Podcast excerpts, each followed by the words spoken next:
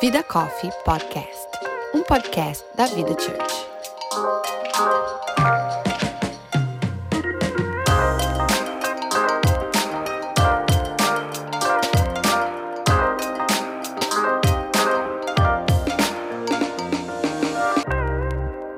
Olá, meu nome é Ana Paula Prado Eu sou a Erika Oliveira. Eu sou a Natasha Rocha.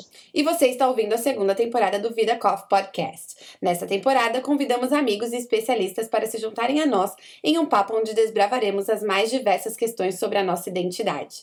E no episódio de hoje nós vamos falar sobre mães. Como vivem? Do que se alimentam? Que horas dormem? Vamos explorar a transformação maluca que a maternidade opera na vida e na identidade de toda mulher que passa por essa experiência. Até porque dizem por aí que quando nasce um filho, nasce uma mãe. Mas quando nasce uma mãe, para onde vai a mulher que existia ali antes? Para nos ajudar a descobrir isso, convidamos a mãe da bebê mais deliciosa desse universo, uma mulher incrível, talentosa e que viveu intensamente esse processo de se perder e se encontrar na maternidade. Juliane Ang, bem-vinda! Bem-vinda, Ju! Bem-vinda! Olá, meninas, muito obrigada. Feliz demais de estar aqui. Queria dizer que a gente que tá bom. feliz. Eu tô amando essa coisa de ter convidadas aqui. Eu acho Muito muito bom. divertido. E, e, gente, eu tenho, que- a gente tem que concordar que Serena é a bebê mais fofa. Ela é, Ela chega a é, ela é. insuportável Ela é. de gostosa. É uma unanimidade. É. Se Ela tá você não fofíssima. conhece, você vai lá no Instagram da Juliana, gente, é arroba Julie com dois L's e Yang, e você vai só presenciar a bebê mais deliciosa. Só mesmo. E quando ela canta- Agora virou o Instagram dela. Então só tem ela. Mãe, E quando mãe, ela te. É, Mães, quando ela te nasce um liga. filho, você perde um Instagram? Sim. boa, boa, boa. É, muito Mas bom, é muito isso aí. bom, Ju. Pegue o seu café e junte-se a nós nesse tempo entre amigas para batermos um papo sobre as questões que martelam a cabeça de todas nós mulheres. Tudo isso, claro, à luz da Bíblia. Meninas, voltamos para a maternidade, porque o que somos nós mulheres sem esse assunto? É, voltamos. A gente já teve esse episódio na primeira temporada, né? Que fez muito sucesso, Padecendo no Paraíso, lá no Eu queria Spotify. fazer essa observação, que é um episódio muito bom, que eu escutei inclusive com o meu marido e gerou assim várias discussões pós-episódio, vários concordam no concordo e assim, e assado e aquilo. Então assim, é bom, vale a pena escutar. A gente gosta escutou, vai quando lá. gera discussão. A gente gosta Muito quando gera bom. conversa, quando gera É. papo. É isso Discussão aí. E uma saudável. coisa que eu acho muito legal, que é que quando os maridos ouvem, ah, você está falando, a gente tem outras ouvintes também que pediram, marido ouve, porque eu quero conversar com você sobre esse assunto. Então eu acho muito legal quando a gente tem esse feedback. Obrigada aos maridos também que estão nos ouvindo agora. Muito obrigada por estarem aí. Sem é verdade, dúvida. é verdade. Gente, quando o tema é maternidade, sempre é bom relembrar quantos filhos e as idades. Então vamos lá, nossa convidada. Um fi- uma filha que vai fazer dois aninhos daqui uma semana. Ah, Linda, fofíssima. Oh! Eu, eu não estou sabendo lidar. Já tô assim, meu Deus, dois anos. eu sei bem. Eu sei como é essa sensação, porque a o meu filho, eu tenho um filho que tem dois anos e meio. É, e a Juliana falou assim pra mim essa semana. Falou, amiga, é, já vai preparando aí o tema do aniversário do Otto de três anos pra gente ir pensando. E na minha cabeça eu fiz assim: que isso, menina? Acabei de fazer o aniversário dele de dois anos. Foi do que para né, três anos? Aí eu me realizei que faltam só seis meses pro aniversário de três anos e já me deu um piripaque. E eu já cheguei à conclusão que esse negócio de fazer aniversário todo ano não é legal. Não é legal. Não é É legal. super legal. Ele Não é uma legal. tia que gosta de fazer festa. Eu, A gente eu faz. vou deixar a Natasha falar primeiro, porque depois eu desabo aqui na, na minha consciência da, da, minha, da minha filha. Vai, Natasha. Eu tô ali no meio, meio de campo, né? Bom, eu tenho três filhos, três meninos. Os gêmeos estão com oito anos e o caçula tá com seis. Uau. E eu tenho três também, gente. Só que a minha, minha mais velha, vai fazer 20 anos, Juliana. Semana que vem. Oh! Então é uma. Ninguém é aguenta. uma. Ninguém aguenta. Faz, vai fazendo Lencinhos. todo ano e chega uma hora que faz 20. Chega uma Eu hora não que posso faz nem. vinte. Não, tem, não posso nem mais falar que são teenagers, que eles são Não, adolescentes. Eu, agora eu tenho uma. Ela, ela São oficialmente está saindo do teen, do 19 pro 20. E isso, Não, ela é tipo adulta, assim. tá? Ela Ela é é, chega essa tempo. hora que acostuma, que você fala assim, ah, ela, a minha agora tá fazendo. Ai, tô fazendo dois, ai, tô fazendo. Chega uma hora que você fala. É 20, né? Virou uma adulta. Não, chega não essa acho. hora. Não, não, não aconteceu ainda. Que bom. Bom saber. Não aconteceu. É. Que vai sofrer. Que é só assim. Não, Encorajador. É, mas é real, né, Ju? É. Mas é isso, não, é, eu tenho uma de 20, quase, né? Ah, quase 20, um de 17 e uma de 13. Então, sim, o tempo passa rápido. São perspectivas diferentes, mas muito boas. E deixa eu perguntar bom. vocês, como eu falei na introdução desse episódio, dizem por aí que nasce um filho, nasce uma mãe. E eu queria saber como é que foi pra vocês esse processo de nascimento de uma mãe, se é que esse processo existiu quando os filhos de vocês nasceram. Aí eu acho ótimo que todo mundo se dá espaço pra falar, como vocês são educadas, né? Eu vou direcionar então. Eu vou deixar a Erika, que foi mãe primeiro. Ah, então, eu tava aqui esperando, falei, não quero, porque a, a minha, a minha experiência ela é muito, é muito diferente, talvez, porque eu acho que eu fui mãe e adulta tudo junto. É, como eu fui mãe super nova, eu tinha acabado de fazer 19 anos, é, essa, esse, essa, essa minha identidade, ela estava sendo formada. Então, a minha experiência é muito diferente, porque eu não tinha, eu não sei exatamente o que é Érica sem ser mãe. A minha consciência de vida adulta, ela faz parte da maternidade, está junto com isso. Eu fui amadurecendo sendo mãe. Então, é, eu, não, eu não, não tive tempo de ter o conflito porque eu já sou. É, aos 19 anos sendo mãe, você é adulta, mãe, tudo junto.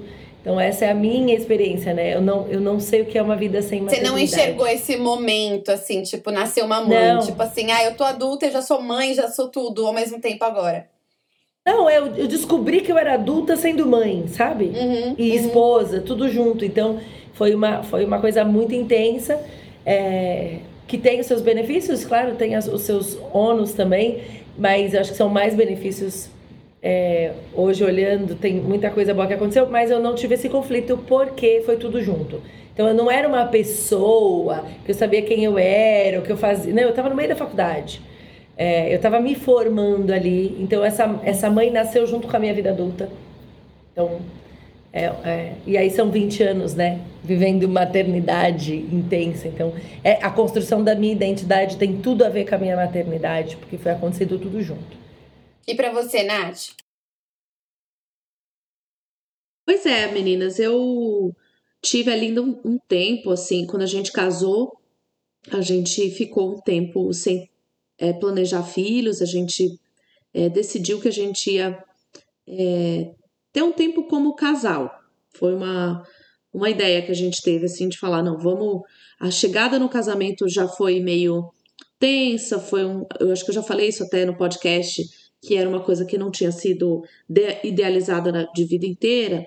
Então eu falei, bom, já que a gente casou, vamos tentar primeiro se organizar e se preparar para a chegada dos filhos. A gente sempre quis ter três filhos, era o número que a gente falava em namoro e meio que pensava nessa quantidade de filhos e o que a gente não imaginava é que seriam três filhos em dois anos. Então tudo aquilo que a gente teve, acho que de é, planejamento pré-filhos é, foi útil quando essa maternidade chegou de maneira muito intensa, porque a gente tinha um certo estoque assim emocional para para suprir. E eu acho que isso foi muito importante. Se o casal tiver a, a condição de planejar, eu acho que de alguma maneira isso pode ser é, aproveitado na maternidade e pelo menos para a gente foi muito bacana, aconteceu dessa maneira. Óbvio que se tivesse acontecido de qualquer outra maneira, Deus sempre sabe é, aquilo que você vai suportar. Então eu acho que foi, foi provisão de Deus esse período pré-maternidade, porque o rojão, quando a maternidade veio, foi grande. Ele veio, ele veio de Ele uma vez veio. só. Ele veio. É, no meu caso, é, eu não sei, eu acho que como eu desejei muito, eu sempre idealizei muito a maternidade, é, é isso, eu sempre quis É... Eu e o Thiago também, até namorando, já planejávamos isso e tudo mais. Então eu acho que quando aconteceu, eu já me senti um pouco um pouco mãe, assim. Eu sempre fui muito a tia do, dos, dos filhos dos meus amigos que iam nascendo, eu, tipo, era que ajudava a cuidar, ajudava a trocar Sempre. fralda. É, as minhas amigas, sempre. tipo, a, a, criança vomitou, corre a Paulinha junto para ajudar a trocar. Então, eu sempre fui essa pessoa. Então, eu acho que quando o Otto nasceu, eu me senti até um pouco já experiente, não sei, pelo filho dos outros e por essa identificação que eu tinha é, é, é, com criança e por gostar desse universo. Não para mim Isso sempre foi, foi muito natural, né? Não foi tipo as mães pedindo para você ajudar. Não, Era seu. Sempre foi muito natural. Com a minha sobrinha, é, quando ela nasceu, a minha sobrinha hoje tem 11 anos. E quando ela nasceu, é, é, já era muito assim. Então eu, eu sempre fui muito apegada com as crianças em volta de mim, sempre gostei desse universo, gostei de ajudar, gostei de tudo. Então eu acho que não foi um baque tão grande. Quando o Otto nasceu, eu não me desesperei e senti que nasceu uma coisa nova dentro de mim nesse sentido. Eu acho que eu já tinha alguma coisa ali, tipo, que me ajudou a, a encarar isso de, mais, de uma forma mais natural, assim. E você, Juliana? Então. No meu caso, o que que acontece? Eu, é, a Paulinha estava até falando, né? E a Natasha também falou que mesmo namorando já falava de filhos tal. Esse não foi o meu caso, at assim. Eu sempre sonhei em constituir a minha família, obviamente, mas o ser mãe, pensava, tipo, ah, vou ter filhos. Mas o ser mãe nunca foi algo que eu sonhei, era o sonho da minha vida ser mãe. Isso estava englobado num pacote que vinha junto com ter uma família. Mas não era algo que eu sempre desejei e planejei. Então, eu, a gente ficou bom tempo casado, só eu e o Vi. É, nós ficamos sete anos e meio. É, só nós dois. É bastante. Então, fui ser bastante. Eu fui ser mãe muito tempo depois que a minha vida adulta e minha vida como casal já estava muito ali no automático e acontecendo e né, tudo maravilhoso. E a gente nunca teve esse negócio assim. Ai, chegou a hora. Ai, tá faltando alguma coisa em casa. Nunca. A gente sempre foi muito suficiente, nós uhum, dois. Uhum, uhum. E então, quando chegou esse momento de ser mãe, é, só colocando esse adendo assim, quando, quando, a gente, quando a gente começou a falar em, em engravidar, isso foi muito mais uma decisão que veio do Vi do que minha apesar, obviamente, da gente sentar, conversar e os dois concordarem, isso é, na época era ainda muito mais um desejo dele do que meu. Uhum, uhum. Como eu demorei um tempo para engravidar, é... chegou uma hora que isso saiu da minha cabeça. E aí eu. Eu não é que eu não esperava, não mas tava saiu, tipo... esperando muito, não tava assim, ai, eu vou... Vai vir, não, não tava. Até por uma questão de hormonal minha. Fui no médico, tudo estava tudo certo, só que meu ciclo era, ainda é um ciclo completamente louco, assim, que dura de 42 a 50 e poucos dias, não é um ciclo normal. E então na minha cabeça assim, vou viver minha vida, quando veio veio e não tem nem como eu programar, é muito difícil para mim saber o meu período é, de ovulação, enfim. E aí vivi minha vida. Quando eu descobri que eu estava grávida, Gente. Meu mundo caiu. Meu mundo caiu. Foi eu entrei em choque, em desespero. Por mais que aquilo que eu já sabia, que eu estava prestes a, eu me desesperei. Eu lembro que eu ficava no banheiro depois que eu fiz o teste, era um banheiro enorme na casa que a gente morava. Eu andava de um lado pro outro do banheiro falando assim: putz grila, putz grila, e agora? E agora? O que, que eu faço? Meu Deus, o que, que eu faço? Desesperada. Fiquei assim uns 10 minutos no banheiro antes de sair e contar pro Vinícius. Então, para chegar no, na. Ah, você tá mutada. É, não, se desmuta. A gente não tá ouvindo nenhuma das suas reações. Eu tô vendo você super rindo, assim, ó. E você tá tipo. Mutada. Eu ia te mandar uma mensagem agora falando, querida, tá mutada, tá viu? Mutada. Continua. eu. Então, quando a gente engravidou tudo, eu todo esse processo da gestação até ela nascer e o pós, para mim, foi muito um relacionamento com uma pessoa que eu não conhecia e que eu fui aprendendo a lidar aos poucos e conhecendo e amando. Para mim foi um relacionamento com uma amiga que eu conheço, conheci agora, a gente tem um, um, um vínculo, uma relação, então a gente está se conhecendo e cada dia eu amo mais. Para mim foi isso. Então, quando ela nasceu, em mim nasceu. Não nasceu a, a mãe right away, assim, logo de cara, mas a mãe veio vindo com, com o, passar dos dias. Claro que nasceu a mãe no, no, sentido de cuidado, porque eu acho que isso está em nós mesmo, de você ver a criança ali. Cuidado, instinto, né? Mental, instinto. É, mas a questão da maternidade mesmo, para mim, ela veio muito com o tempo. Não foi uma coisa assim, nasceu, meu Deus, ou meu Deus, eu tô né? grávida, né? é a coisa mais feliz da minha vida, é o dia mais feliz da minha vida, sempre sonhei. Não foi assim comigo de jeito nenhum. E eu acho que é legal você falar isso para desmistificar um pouco, é, porque querendo ou não, é, é, é, a propaganda que se faz da maternidade, né? É tipo assim, quando Exato. você engravida, um pó de pirlim-pim-pim cai em cima da tua cabeça, e Exato. você se sente a pessoa mais feliz do mundo, e quando seu bebê nasce, vocês se apaixonam. E, e realmente, para algumas pessoas é assim, é o que eu é falei. Assim. Pra mim foi um pouco assim, mas por, por conta de todo o meu histórico, da minha é, é, personalidade e tudo mais. Mas não é assim para todo mundo, muito pelo contrário, não é assim para muita gente, né? É, não, é interessante que você estava falando, que eu acho que a gente precisa pontuar desde o começo que isso e esse sentimento e esse desenvolver dessa relação, isso não passa pela coluna do amor.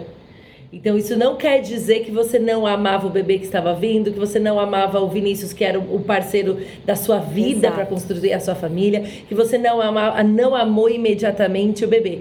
O que a gente precisa deixar muito claro é que, porque às vezes parece, nossa, então ela não ama o filho, não amou. Não, não tem a ver com amor, é outra linha é outro caminho. É uma coisa é o caminho do amor, né? e, e, e, da, e da, daquela coisa que é meu, eu sei. Outra coisa é se descobrir Juliana. É, é, é muito a frase que a Paula É o papel, né? Esse, essa Juliana aqui agora, o que, que ela faz, né? Exato. E é, é legal você falar isso porque quando eu engravidei foi uma das minhas maiores crises. E a Paulinha sabe disso, eu conversava muito com ela. Deixa eu fazer tava... um, um, um, Eu adoro fazer um parênteses, né? Acho que essa é a frase que eu mais falo em todo podcast. É deixa eu fazer um parênteses. Faça. Mas eu preciso falar pro ouvinte aí que a Juliana é minha amiga da vida inteira. É... Hum. Da vida inteira. Então eu já falei dela aqui nesse podcast diversas vezes. Então, provavelmente a amiga, muitas vezes era ela, tá? Falei bem, falei mal, Prazer. era sempre ela. Prazer, Juliana. É, então, só para deixar claro que por isso a gente teve muitas conversas a respeito mesmo. Exato. E quando eu engravidei, a Paulinha estava grávida. Já aí do meio para o final da gravidez, da gestação dela. E aí a gente conversava muito. E eu, como eu acompanhei a gravidez dela e de outras mulheres, e aí a gente tem. acompanha mulheres grávidas de internet, enfim, por aí vai você vai vendo que aquilo, meu Deus, eu tô grávida, mas eu tô muito feliz, é a melhor coisa da minha vida e papapá, tudo isso que a gente comentou. E aí eu comecei a ter essa crise porque eu não sentia isso. Eu não sentia. Eu tava feliz pelo momento, tava grávida, é, enfim, tava aprendendo a lidar com aquele momento, mas eu não sentia esse negócio assim é a melhor notícia da minha vida, caiu o pozinho de pirilim pim, pim em mim, eu já amo essa criança, não sei mais viver sem, tá aqui na minha barriga e a gente conversa e fico fazendo. Não, não, eu fui zero essa mãe. E essa, essa grávida. Então, no começo, para mim, eu me cobrava demais. Eu falava, gente, eu acho que eu sou um ser humano horrível. e aí durou um tempo, assim, na minha gestação, e isso é até engraçado porque hoje o Vinícius falava pra, fala para mim que ele ficava muito preocupado.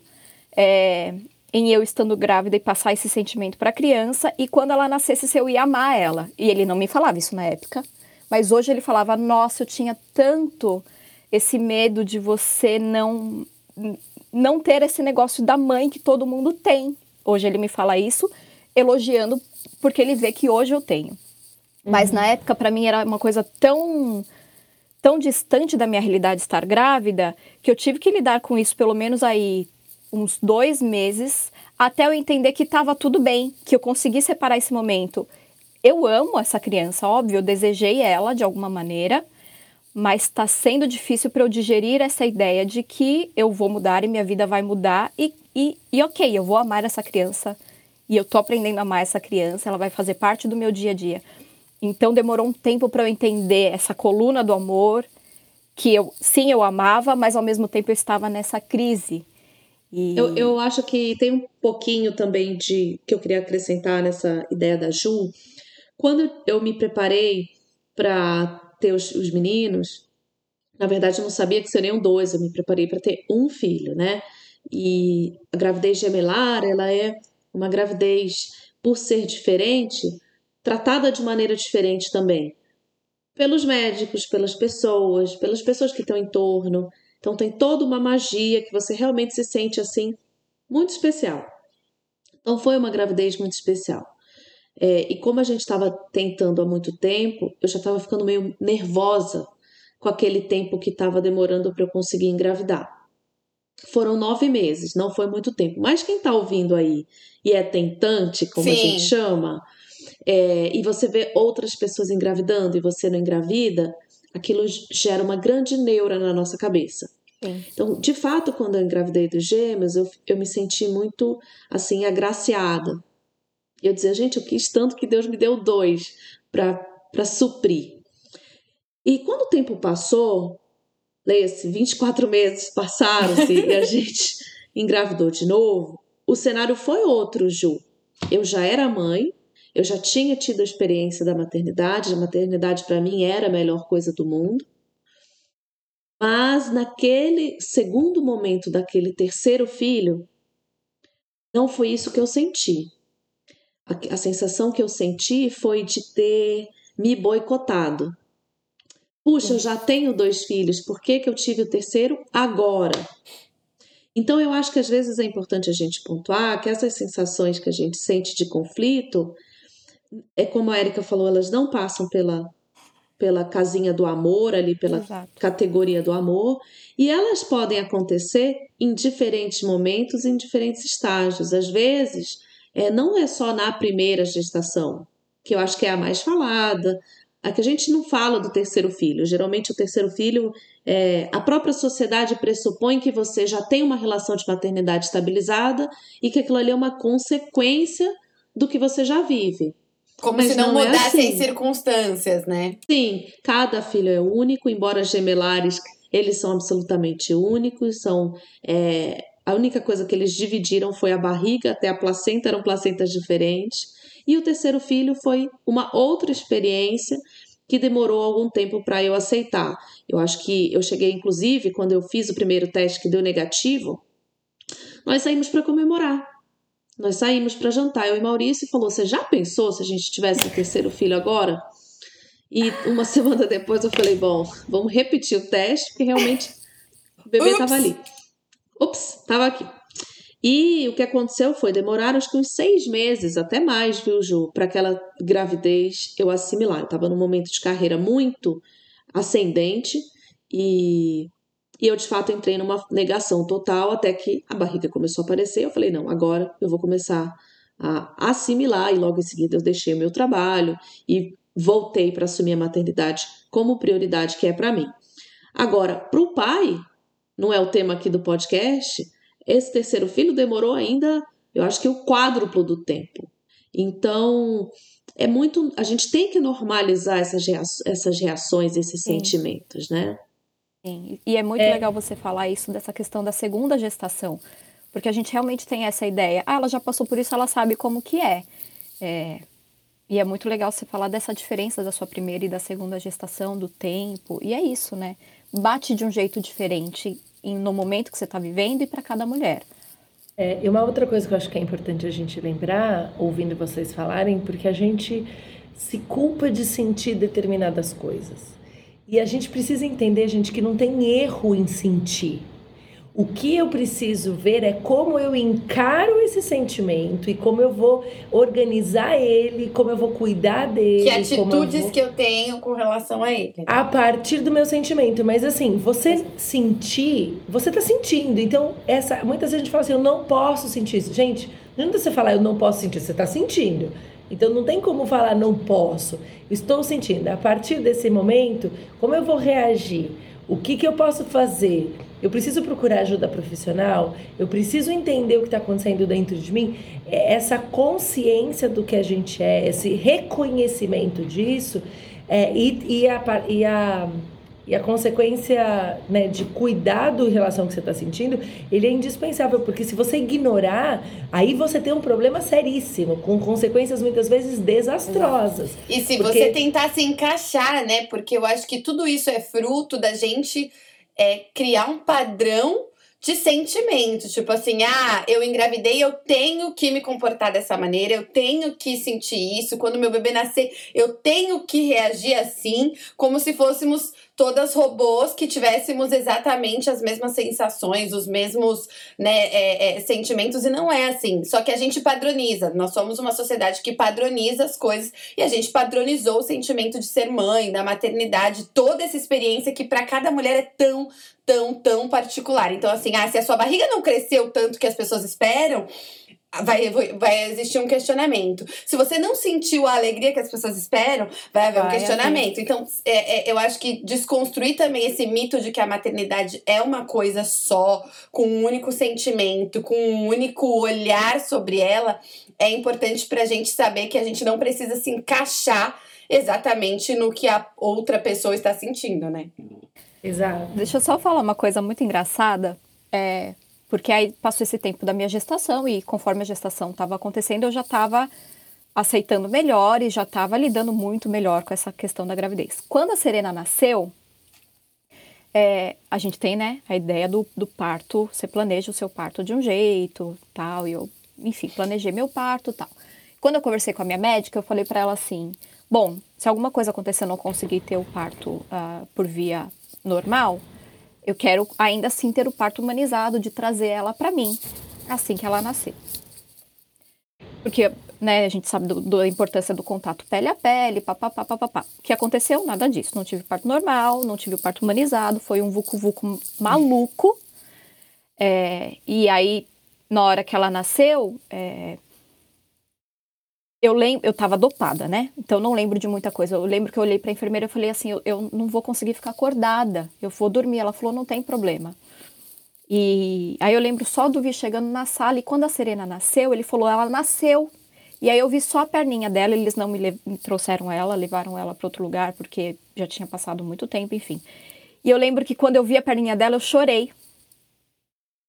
E aí depois eu lembro desse momento, poucas coisas que eu lembro, eu lembro desse momento de eu chorando e eu pensei, nossa, eu me emocionei quando ela nasceu.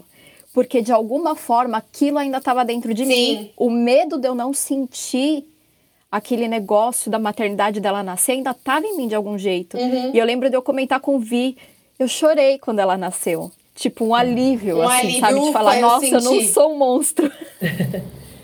É muito e louco. É muito. E eu acho que é uma coisa importante a gente falar, eu acho que a gente vai depois abordar um pouco disso também, é porque a gente tem, como vocês falaram, momentos diferentes de vida da gravidez, mas a gente vai ter momentos diferentes de vida na maternidade, na criação dos filhos, com cada filho diferente. Então, é, nada de padrão. Gente, Deus nos fez com com uma, com uma digital, digital, única, com DNA único. Então, a gente, a gente precisa, o nosso padrão, a Bíblia não fala em nenhum momento você tem que fazer isso, isso, isso, você tem que ser exatamente. Ela nos permite, Deus foi um Deus criativo e nós, foram, nós somos pessoas diferentes, com, nós vamos gerar filhos diferentes. Então, essa flexibilidade precisa acontecer. Hoje existe é, a gente fala muito sobre isso, polarização, não sei o quê, como se todas as mães tinham que ser desse jeito. Não, e tem mãe que vai fazer de uma forma e outra vai fazer de outra completamente diferente. E Deus se agrada dessa multiforma, porque Ele nos fez multiformes, então a minha gravidez não vai dar para comparar com a outra. Eu tive momentos, três gravidezes completamente diferentes, as três super conturbadas de vida, super cada uma vivendo. Minha vida tem muita mudança, nas três vezes tinha mudança, e, e, e, eu era uma pessoa diferente. Depois os meus filhos são diferentes. Então a maternidade ela é um, é um constante movimento que a gente precisa aceitar para que isso seja cada vez mais leve. Porque se eu ficar olhando, Sim. inclusive acho que essa é uma das nossas perguntas, se a gente já puder entrar, ela é, é, é ela, é, ela, é, ela vai funcionando de uma forma diferente. Então, para mim, é. isso é muito real. É, ou, e outra coisa, hoje, por exemplo, eu sempre falei com a Júlia, que é a mais velha, eu falava, filha, eu vou errar mais com você. Porque eu nunca fui mãe de alguém de 20. Então eu tô aprendendo, né, a ser mãe de alguém de 19 e agora eu vou aprender a ser de 20 com você.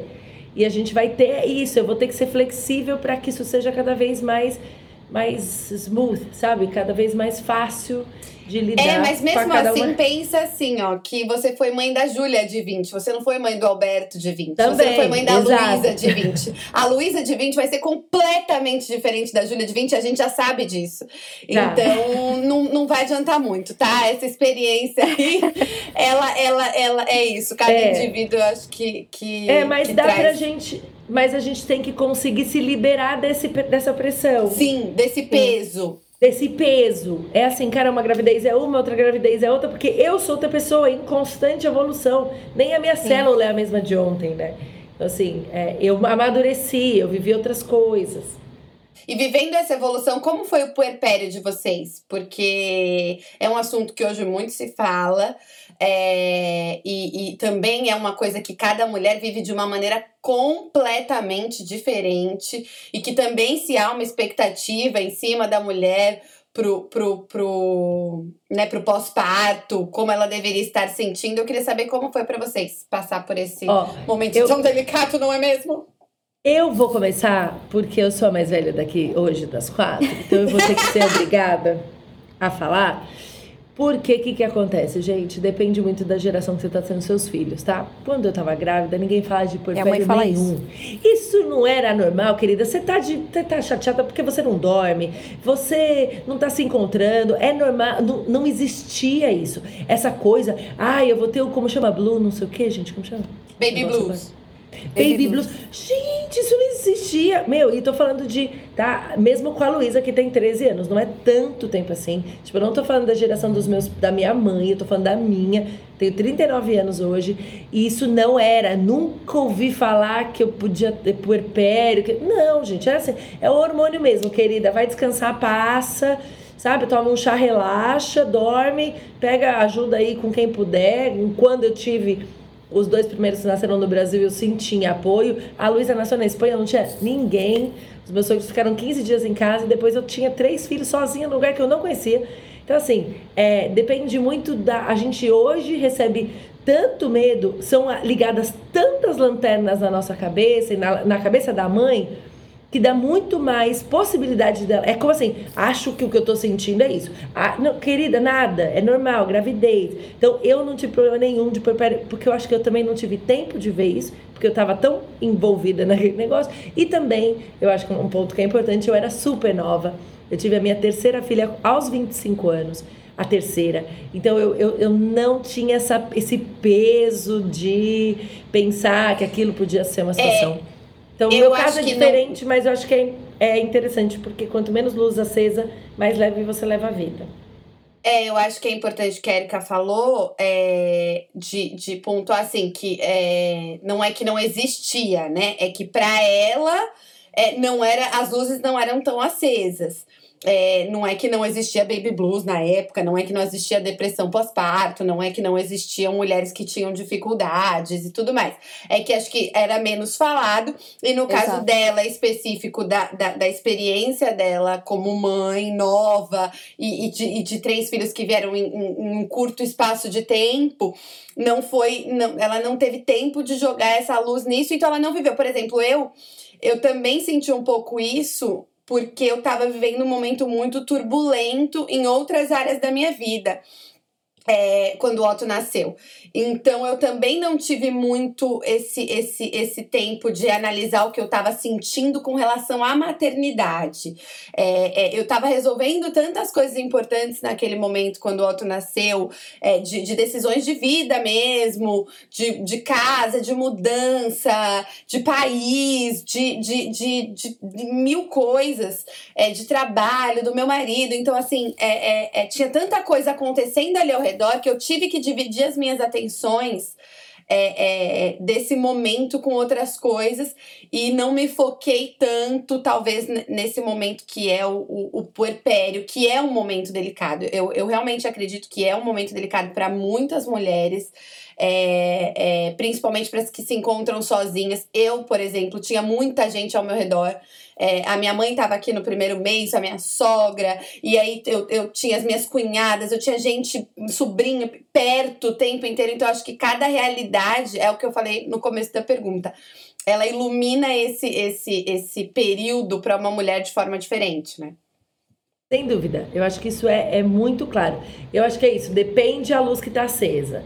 É, existem muitos momentos e muitas mães se fecham naquilo fi, é, é, e, e põem muita atenção naquilo. Se, é o foco, é onde você põe o foco. Não que não acontecesse, é claro que acontece. A dificuldade do puerpério é real, mas ele não era uma luz tão grande. Então eu, eu lidei com aquilo com muito mais leveza, né? Eu queria que a Ju. Cont... Ai, desculpa, Nath, te cortei.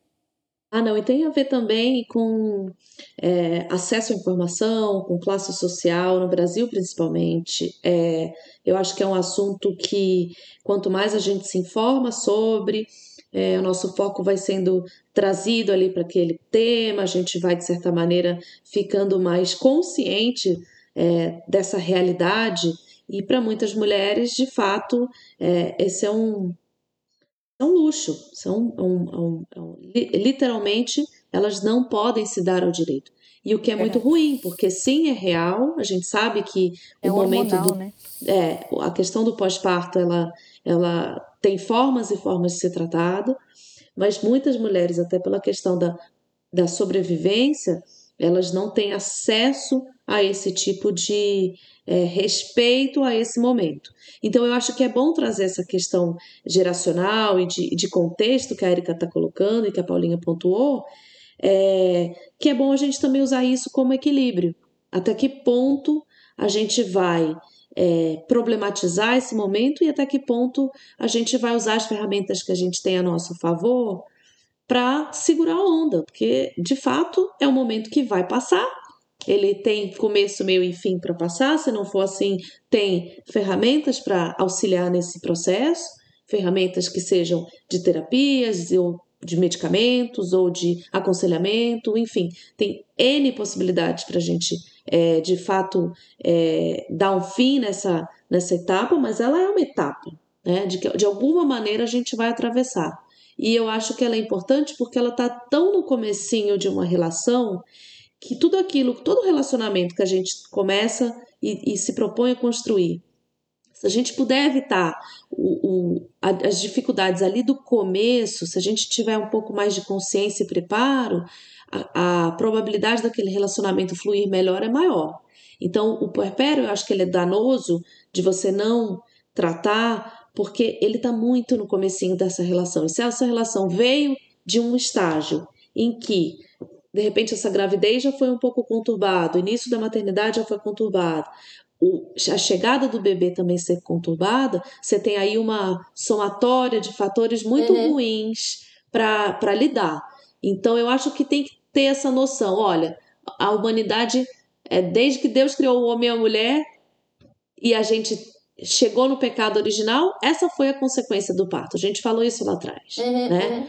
Então, muita gente, muitas gerações já lidaram com isso. Como que a gente pode lidar com a informação que eu posso consumir? Isso é realmente uma coisa que vai me fazer bem? Então, esse senso crítico, ele tem que vir da mulher, ele tem que, é, de certa maneira, ter um filtro para a gente não exagerar também. Entende? Eu acho que, entendo, eu acho que a gente também está excluindo um pouquinho a, a, questão física, né? A gente está falando aqui muito da questão é, psicológica, de cada mulher, mas a gente está excluindo os fatores físicos que também cada parto e cada história e cada corpo é, é, é, sofre no puerpério. Eu, por exemplo, tive uma questão física que me impossibilitou é, fisicamente nos primeiros dias do, do nascimento do Otto. Então, assim, eu, eu eu tinha dificuldade para andar, eu tinha dificuldade para me locomover, eu tinha dificuldade de ficar de pé com ele. Eu me lembro claramente que o primeiro banho do Otto foi na maternidade, a enfermeira que deu, mas o primeiro banho dele em casa, é, eu fui tentar dar banho nele e eu não conseguia ficar de pé. E aí eu tive que dar ele para minha mãe dar banho e eu chorei compulsivamente, porque eu não estava dando o primeiro banho no meu filho. E aí, tipo, ficava o Tiago, a minha mãe, pelo amor de Deus, você vai dar banho nele pro resto da. Né, até ele começar a tomar banho sozinho. Se acalma, é só um banho. Daqui a pouco você tá dando. E eu me senti assim, horrível. Eu falei, eu não tô dando o primeiro banho nele, nunca mais vai ter o primeiro banho. E eu não tô dando porque eu não conseguia ficar de pé. E isso me afetou emocionalmente, eu fiquei mal, eu fiquei mal. É, claro, passou, né, gente? Passou, é isso. Hormônios também lá, flor da pele. Mas também existe a questão física que acaba afetando algumas mulheres de forma diferente que afetam outras. Sim. Total. Conta aí, Ju, a Conta sua pra gente o seu. Então, eu. Eu sou a favor que eu acho assim, o puerpério deveria durar um ano. Não deveria. Mas assim, quando a gente lê sobre o puer- puerpério, falam, ah, é a quarentena, é ali os 60 dias no máximo, acontece assim, o puerpério tardio, o puerpério imediato. Um ano, gente. Um ano. O que que acontece? Comigo, é, a Serena nasceu. É, eu, eu, a primeira imagem que eu tenho da Serena, eu- ela já tinha nascido, foi 12 horas depois, quase. Eu, eu soube que ela que eu conheci ela nesse meio tempo, eu soube que a enfermeira me trouxe ela quando eu já estava no quarto, depois da recuperação, depois de tudo ter acontecido. Mas a primeira imagem que eu realmente consciente tenho dela, ela nasceu nove da noite, já era oito e pouco da manhã, quase nove. E aí eu lembro que quando eu, eu, eu consciente, foi esse momento que eu acordei, a primeira coisa que eu, eu percebi, assim, depois de tudo que eu soube que tinha acontecido, foi o ufa, eu tô viva, minha filha tá bem. Então, quando eu peguei ela pela primeira vez, pra mim já foi aquele negócio do tipo, ai, ela tá viva, eu tô viva, me dá aqui, mas não teve aquele negócio do encontro da mãe com o filho pela primeira vez. Eu já, começando daí, eu já não tive isso. Foi mais um alívio, uma sensação Foi- de alívio. Foi mais um alívio, foi nossa, tá, tá tudo bem, estamos, as duas estão bem aqui depois de tudo que aconteceu. É, E aí depois eu tive muito apoio é, aqui em casa, minha mãe estava aqui, meu sogro e minha sogra estavam aqui, então eu tinha ajuda muito da minha mãe comigo, é, até o pós- pós-parto, né? Porque depois de uma cesárea foi um pouco mais complicado, de dor tal. Apesar que não foi tão horrível assim, mas eu tive bastante ajuda da minha mãe. É, minha sogra e meu sogro ajudaram muito também, principalmente porque minha sogra, quan- enquanto minha mãe ficava comigo, minha sogra cuidava de é, cozinhar, de fazer uma comida boa para todos comerem, inclusive para mim, no pós-parto. Eu sabia que eu sou chata com isso, não queria ficar comendo besteira, então são privilégios que eu tive no meu pós-parto e que infelizmente não é todo mundo que pode ter. É, então isso facilitou muito. Esse é o primeiro ponto. O segundo ponto é que no dia a dia, na prática com o filho em si, foi muito tranquilo para mim. É, pela ajuda e porque a Serena foi uma bebê muito tranquila. Então eu não tive dificuldades é, no dia a dia com ela na prática. E eu não tive dificuldades assim. Passou noite sem dormir. A Serena sempre dormiu muito bem desde muito pequena. Então não foi aquela coisa assim, na prática para mim não foi difícil. Eu até falava, nossa, tá sendo mais fácil do que eu imaginava na prática. Mas pra- emocionalmente, na questão de identidade, pegou para mim. E isso começou a pegar para mim um tempo depois já. Na verdade, é, uns 20 dias depois que a Serena já tinha nascido. E aí que eu comecei a me ver realmente envolvida nesse universo da maternidade que era completamente novo para mim. Novo em todos os sentidos, porque diferente do que a Paulinha falou, que ela sempre gostou de criança, que ela sempre é, tinha né, já esse instinto de cuidar. Eu nunca tive isso. A criança, para mim, era criança que eu brincava ali 10 minutos, passou, já não tem mais repertório. Então, quando eu me vi 24 horas com o bebê, com a minha filha, isso começou a me pegar de uma maneira do tipo: quem, quem sou eu aqui? Quem, o que está acontecendo que agora eu só faço isso? O que está acontecendo que eu tenho que cuidar de um ser humano 24 horas por dia? O que está acontecendo? Então isso pegou para mim. Foi nesse momento que as coisas começaram a ficar um pouco mais difíceis para mim. E aí que foi mais nessa questão da, da, da identidade, de eu não me reconhecer. E não foi só um me reconhecer é, no básico, que é eu me olhava no espelho e não me reconhecia mais fisicamente, né, na questão da aparência, começando por aí. E aí subia para outros níveis, né? Eu não me reconhecia como Juliana, sempre disposta a fazer tudo, sempre disposta a, encarar o que fosse possível encarar, não me reconhecia a Juliana sempre disposta a sair, alegre, que acordava de manhã cedo e já fazia o dia acontecer. Eu não me reconhecia mais, eu já estava. Eu não estava. Como eu posso explicar isso? Eu não estava triste pelo momento que eu estava passando. Não foi. Eu, eu não enxergo isso como uma depressão pós-parto, mas foi um momento de eu entender que estava acontecendo comigo. Eu, ao mesmo tempo, aquela coluna do amor, eu olhava para minha filha, eu me sentia muito feliz, eu amava ela loucamente. Falava, meu Deus, saiu de mim, é fruto do nosso amor, amo ela. E ao mesmo tempo eu olhava e falava assim: onde está a minha vida? Né? Essa vida que eu tinha é, um ano atrás. Eu ia, eu ia entrar, quando você estava falando agora, eu ia entrar nesse, nesse ponto que, como é isso, eu, eu acompanhei muito de perto e a gente já falou disso algumas vezes. É, e eu acho que isso linka um pouquinho com o episódio, o primeiro episódio dessa segunda temporada sobre as estações que eu acho que talvez Total. a dificuldade mais difícil, assim, que você teve por ser tão apegada. É, é, que você ficou bastante tempo só você e o Vi. E por ser Isso. tão apegada com essa vida de vocês dois, que vocês já tinham, assim, essa, essa rotina tão bem pré-estabelecida e ela funcionava tão bem que Exato. quando essa estação mudou, e, e, a gente sabe, né, quando um, um, bebê nasce, essa estação ela muda da água pro vinho, é, é uma vida completamente diferente. Para você talvez tenha sido um pouco difícil de desapegar daquilo que você viveu e estava dando tão certo por tanto tempo, né?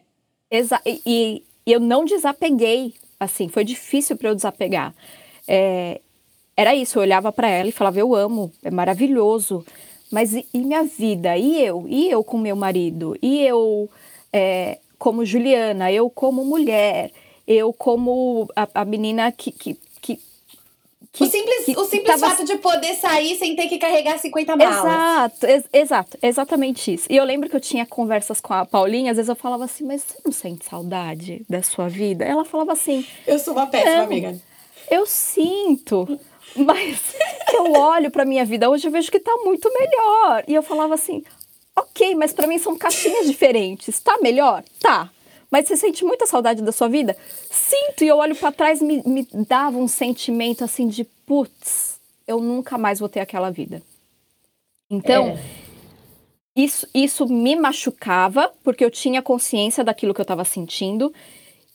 E ao mesmo tempo eu não, me, eu não, eu não evitava sentir o que eu estava sentindo, porque eu sabia que fazia parte de um processo. Chegou um momento Sim. que eu comecei a entender que é assim, aquilo que eu falei no começo.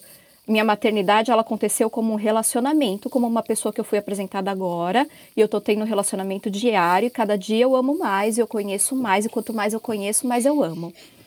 É, então, foi, foi muito assim com a gente, comigo e com a Serena. Foi esse relacionamento aos poucos e eu me permitir sentir isso e levar a maternidade dessa maneira. Então, ao mesmo tempo que eu ficava mal, e porque mãe é assim, gente, a gente tem um sentimento negativo, mas ao mesmo tempo você tem um sentimento positivo. É assim, eu amo, é a melhor coisa da minha vida, mas e minha vida passada? Eu tô sentindo isso e eu me culpo por estar tá sentindo isso, mas eu vou me permitir sentir isso porque eu sei que faz parte do processo. Então chegou um momento que eu entendi que isso era parte de um processo que estava acontecendo comigo. O que é maravilhoso, porque muita é. gente não entende, né? É, eu acho que. Exato, que é uma tá... maneira de deixar mais leve, né? Foi é. um jeito que eu achei disso ficar mais leve para mim e para minha rotina, porque eu sei também que pro Vinícius, dele me ver assim, é, machucava ele de certa forma, porque ele não gostava. E eu chorava, eu falava, eu não me reconheço mais. Eu, às vezes ele falava, vamos sair, eu falava assim, não quero, não quero, porque é toda a logística para sair, até eu me arrumar, eu me arrumo, eu não me sinto bem, eu me olho no espelho, eu não me reconheço, me sinto feia, não, não gosto do que eu vejo. Isso, assim, olha, Deus é maravilhoso e também isso é um privilégio, porque não é, infelizmente, não é toda mulher, mas assim, o Vi foi extremamente paciente comigo em todos os sentidos, todos, todos, todos. E chegou um momento assim, e eu até me emociono um pouco de falar disso, porque chegou um momento que ele viu que eu estava tão nessa crise de não me encontrar mais, que ele resolveu semanalmente me escrever uma carta é, me descrevendo coisas de quem eu sou e me dando presentes que me remetesse a Juliana que eu sempre fui. Ai, gente, um aplauso pro Vini. Lindo, que maravilhoso. Lindo, né? Aí eu chorando. as Lindo, parabéns. Sim. E foi tão significativo porque eu, consi- a- a- eu- me ajudou a enxergar que sim, eu tinha mudado, eu estava passando por uma outra fase, mas eu ainda tinha em mim alguns requisitos da Juliana antiga que ia contribuir para a Juliana que eu estava me tornando. Exatamente. Então, assim, ele foi extremamente essencial e paciente comigo em tudo, inclusive como mulher. Porque o fato de eu não me reconhecer e não me aceitar do jeito que eu estava me afetava. Em né? todos os sentidos. Em todos os sentidos, de, de eu ter chegar ao ponto de eu ter vergonha de mim. Então, assim, foi, foi essencial a paciência que ele teve nesse período. E, e, e esse, esse meu período, esse processo, ele foi mês a mês, mês a mês. Foi muito aos poucos, assim. Então, para mim, ele foi muito mais emocional no sentido comigo, Juliana mesmo, do que com a Serena em si na prática, porque eu sei que tem muita mulher que passa por isso, mas porque tá tendo privação de sono absurda, porque o bebê tem algum tipo de, de cuidado, que precisa de cuidado maior, porque é um bebê que tem dificuldade de dormir. Eu, eu não tive nada disso com a Serena. Foi muito mais comigo mesmo, de eu começar a me encontrar nesse processo. É, e ele é real, ele aconteceu. E eu vou falar para vocês que, assim, eu comecei a ver a melhora da Juliana começar a se encontrar e se aceitar de novo. A Serena já tinha uns 10 meses. Não foi assim, ai, foi quatro meses, cinco meses. Não, eu já estava melhor quando a Serena tinha cinco, seis meses. A minha vida já estava muito melhor, mas algumas coisas ainda pegavam em mim. Eu fui realmente falar, ah, acho que agora tô sendo eu novamente. Olha eu tô aqui de novo. disposta, Me tô aqui de encontrei. novo. Ó, voltou, Juliana. E não é que voltou. É, talvez a gente fale um pouco disso depois. Não é que ela voltou. Mas eu. Aceitou. Ela somou com a Juliana que eu estava me tornando. É, que ela não vai. A, a realidade é que ela não vai voltar, né? Porque Ela não volta. É, é, eu vou, eu vou já emendar na. Você quer falar alguma coisa Eu queria falar. outra pergunta? Eu Érica? Fala. queria, Ju, te agradecer por um relato tão honesto. Porque eu tenho certeza que tem, assim, muitíssimas mulheres que estão ouvindo isso e falam assim: Ah, eu sou normal, isso acontece Eu não com sou jeito. única. E uma outra coisa, então assim, obrigada de verdade. A gente, eu gosto muito dessa, dessa questão da vulnerabilidade. A Brené Brown é uma pessoa que fala muito sobre isso. Eu, eu trabalho muito isso em mim para que as pessoas saibam que nós somos gente normais. E Normais. isso, o que a gente precisa entender também, falando da questão espiritual, é que isso não quer dizer que você tem pouca fé, que você já deixou de amar o Senhor, que os seus princípios, os seus valores estão errados. Isso é uma coisa que está acontecendo dentro de você. É um processo de encontro de identidade, é um processo de uma nova fase, é um processo Exato. emocional hormonal. Então, claro, existe. O que eu não posso é o que você falou. Eu sabia que tinha alguma coisa errada, eu, eu, eh, eu tinha consciência disso. Mas eu também não fiquei aí. Então você dividia com o Vini, você dividia com as suas amigas, você não se isolou. Eu acho que se você tivesse se isolado nesse sofrimento, isso seria muito pior, muito mais Com danoso certeza. e muito mais longo, por exemplo. Então se fica um conselho para quem tá ouvindo, assim, procure ajuda. Se você consegue perto, porque alguns homens, aliás, fica uma- um parênteses aqui, Paulinho, usando o seu O Seu- meu, a sua frase, meu frase. bordão. Jargão? o seu bordão, é, eu acho que a gente precisa trazer o Vini aqui para fazer um dia, porque ele é um dos nossos maiores ouvintes homens, a gente precisa trazer Ele um é, dia, gente. Né? Tem vezes que ele E- ouve primeiro do que eu. Então, Eu falo, mas como que E- você ouviu? Você é, tá junto? e ele e eu acho que assim são poucos os homens que teriam essa sensibilidade Sem Vini é um cara que, que ele é sensível emocionalmente espiritualmente então é, muitas mulheres não têm esse apoio em casa é, e tá tudo bem é o mais normal é, você isso. não ter Eu, É eu ia falar anormal. isso. Gente, é anormal um homem pensar que te mandará uma carta pe- fala, não, É, tipo assim, não- Eu acho que é importante a gente pontuar pra vocês não saírem por aí cobrando as cartas dos seus maridos, que não vai acontecer, tá? Não, por exemplo, o meu marido, o Thiago, ele, pra ele entender que na minha fase da gravidez eu sentia mais fome do que o normal e que eu precisava comer na hora que eu falava, eu preciso comer. Tipo assim, não é daqui dois minutos, é agora, que senão eu vou passar mal. Agora, ele demorou. Vocês estão entendendo o que ele demorou pra entender isso? Porque na cabeça dele era assim: calma, querida. daqui um minuto a gente tá chegando em casa, você vai comer. Eu falava, não, é agora, eu, eu vou comer essa madeira. E ele não entendia. Então, assim, essa sensibilidade não vem no chip. Não, Quando não vem, vem. é um caso muito específico. É. Então eu acho que Mas, é ó, isso. eu queria só fa- fazer um adendo sobre isso. Eu não- lá, no- lá atrás eu falei assim: às vezes é bom você ter um estoque emocional. Quando você tem um relacionamento mais longo, pré-maternidade, que foi o caso da Ju e do Vini, que ficaram ali durante sete anos e meio, você falou, É. né, Ju? Eu Sete fiquei anos quatro anos e meio. É, nessa hora do puerpério, esse banco emocional ele é bem útil, viu? É, eu tive um pico de puerpério, meu, o meu o, o auge assim da- do meu blue, da minha é, sensação de tristeza, dessa às vezes desse desespero de falar assim, fiz a maior besteira da minha vida, o que que eu tô fazendo? Cadê minha vida de volta? Assim, a sensação de gente, o que que aconteceu? Por que que eu fui fazer isso? Ele dava cinco e meia da tarde, então era no pôr do sol. E eu lembro que eu tinha uma necessidade física do meu marido. Eu tinha uma necessidade era de tudo aquilo que eu enjoei dele na gravidez e que eu é, assim, pedi para ele gentilmente se, se afastar ou talvez se mudar de casa.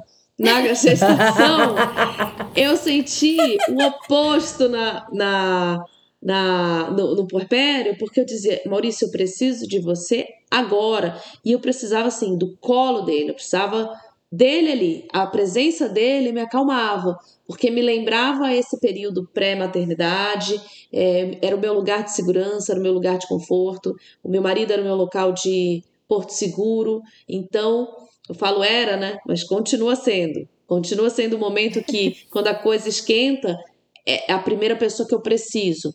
Então eu acho assim, esse estoque emocional, ele é importante para algumas mulheres. Então, às vezes, a gente idealiza muito, é, enfim, por N motivos. Ah, eu vou casar, eu vou ter filho, parará, parará.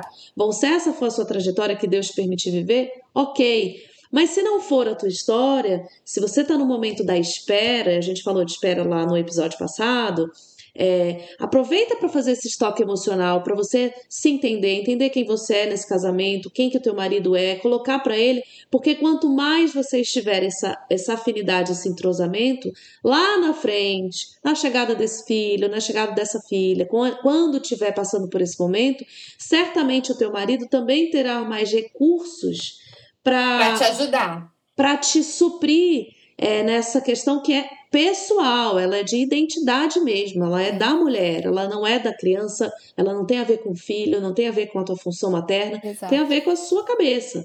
É, E eu- tem, e tem coisas que as pessoas, até em conversas minhas com o Vini, ele, eu falava as coisas pra ele e às vezes eu falava, ele, ele me entendia, mas ao mesmo tempo, na prática ele não entendia. Ele entendia o meu emocional e é, e é isso, muita coisa a gente sente que só a gente tá sentindo, às vezes a gente não sabe nem pôr pra fora. Eu lembro que no começo da gravidez, e muito é, na época que eu, eu não amamentei muito tempo, porque meu leite secou, mas o período que eu amamentava, a Serena, eu amamentei ela durante três meses e meio só. Um pouquinho mais de três meses e meio. E eu, eu ia lá amamentar ela e eu, assim, tá, pra ser honesta, já que é pra ser honesta, vamos ser honesta. Eu não, não gostei do período de amamentação. Tem mulher que ama. E ok, e tem mulher que não gosta. Pra mim não foi uma coisa agradável, não era coisa que eu amava fazer, me dava. Não gostava. Então, é, nesse, nesse período, eu falava para ele, por mais que ele tivesse comigo, ele me trazia água, ele ficava comigo às vezes lá, a Serena mamava muito devagar. Muito devagar. E também porque eu acho que eu não tinha leite, então ela fazia um esforço maior, enfim. É, eu me sentia muito sozinha, mesmo não estando sozinha. De ficar aqueles 40, 50 minutos sentada ali, tentando um Exato. negócio. Tu. E às vezes, né, eu ficava eu e ela ali, e eu tinha, eu- novamente, eu tinha minha mãe, eu tinha meu marido, eu tinha meu sogro e minha sogra aqui comigo. Então, assim, minha casa não é grande, eu não estava sozinha. Não é que eu tava, ai, você viveu esse período sozinha. Não vivi. Mas eu me sentia sozinha, porque a impressão que eu tinha é que só eu sentia o que eu estava sentindo. Na realidade, era Era. na Exatamente casa. isso. Mas assim, no mundo da maternidade, eu não estou sozinha. Eu não sou a única que sinto es- esses sentimentos que a gente estranha na hora. Mas eu me sentia muito sozinha. E eu falava pra ele, ele falava assim: "Mas você não tá sozinha". Eu falei: "Eu sei que eu não tô sozinha. E eu não posso negar que eu tenho todo esse apoio e auxílio, mas eu me sinto sozinha. E é muito É. louco, porque são coisas que você só você sente, E você não controla, né? não controla. Eu, eu acho que é isso, essa, essa consciência da verdade. Todos os, relaciona os nossos relacionamentos, eles têm que estar baseados na verdade. Você não pode fingir que você é uma coisa que não é. Isso não te dá o direito a ser grosseira, de ser a maltratar ninguém, gente. Não é, não é sobre isso que eu tô falando. Tem gente que acha assim, não eu sou verdadeira, eu falo o que eu quero na hora que eu quero. Não é isso, isso é falta não, de amiga, você educação. é grossa. É, Mal grossa. educada. Mas ah, essa verdade do relacionamento, dessa, de você poder ter essa, essa franqueza de falar, cara, é o que eu tô sentindo hoje, eu não gosto. E de você entender que as pessoas não vão conseguir entender o que está acontecendo dentro de você. Eu fiz aconselhamento de uma pessoa algumas, alguns meses atrás e ela falou assim que ela entrou no carro e ela estava chorando. E aí o marido falou assim, por que você está chorando? Aí ela falou assim, eu estou triste. Aí ele, o que, que ele fez? Ele não fez mais nada, ele ficou mudo até chegar em casa. E aí eu- ela falou assim, você acredita? Ele é um insensível. Eu falei, não, ele não sabia o que fazer. É, e ela- eu falei, eu vou te falar o que você queria. Você queria que ele tivesse colocado a mão na sua perna e falado, meu amor, vai ficar tudo bem. E era só isso, ou te abraçasse. Ou, mas ele não sabe lidar. Então, a gente precisa é, ter essa consciência de que as pessoas que estão à nossa volta, como a Ju falou, elas não sabem o que a gente está sentindo, elas não entendem, nem outra mãe vai entender.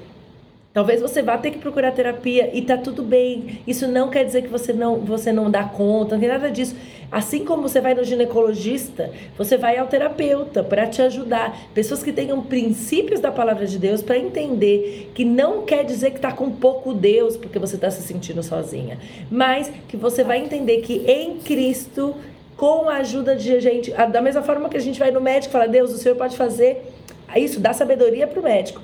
A gente fala, dá sabedoria para o terapeuta, dá sabedoria para o meu marido aprender a lidar comigo, porque nem eu sei. Então, é, é um processo que acontece no puerpério, mas é um processo de não saber o que fazer, gente, vai acontecer na vida inteira. Minha filha vai fazer Sim. 20 anos. E hoje eu olho e falo, mas eu não sei o que fazer. Então, Sim. muitas vezes, essa, essa sensação de incapacidade, de tristeza, no sentido de, "Ah, meu Deus, o que, que eu faço? A Paulinha acompanha muito de perto a minha maternidade com os meus filhos, né? A gente é, tem essa relação muito próxima, familiar, e, e muitas vezes eu falei para ela, eu não sei o que fazer agora. E, eu, e me dá um desespero, porque eu falo assim, mas eu deveria saber, não, eu não sei o que fazer. E nesse momento, então era, eu ia procurar quem soubesse, eu ia procurar ajuda de gente que, que, que já tinha passado por isso e ia também fazer terapia para falar assim, cara, como que eu encaro a maternidade? E eu tenho uma- um conselho que uma amiga me deu que ela falou assim, Érica, o, o desafio da maternidade é errar menos. Então vamos tentar errar menos. Errar você vai errar. Então você vai errar talvez achando que tinha que amar no primeiro momento e que você não amou tudo aquilo. Talvez você achava que você tinha que ser paciente quando era bebê e você chacoalhou. Gente, eu chacoalhei bebê. Te falo, pelo amor de Deus, para de chorar, porque eu não sabia o que fazer. É, é, mas tá inteira aí, ó. Tá fazendo 20 anos, não deu Tá nada. fazendo 20 anos, tá vivíssimo. Tá ótimo. Supostamente, né? Supostamente tá tudo bem.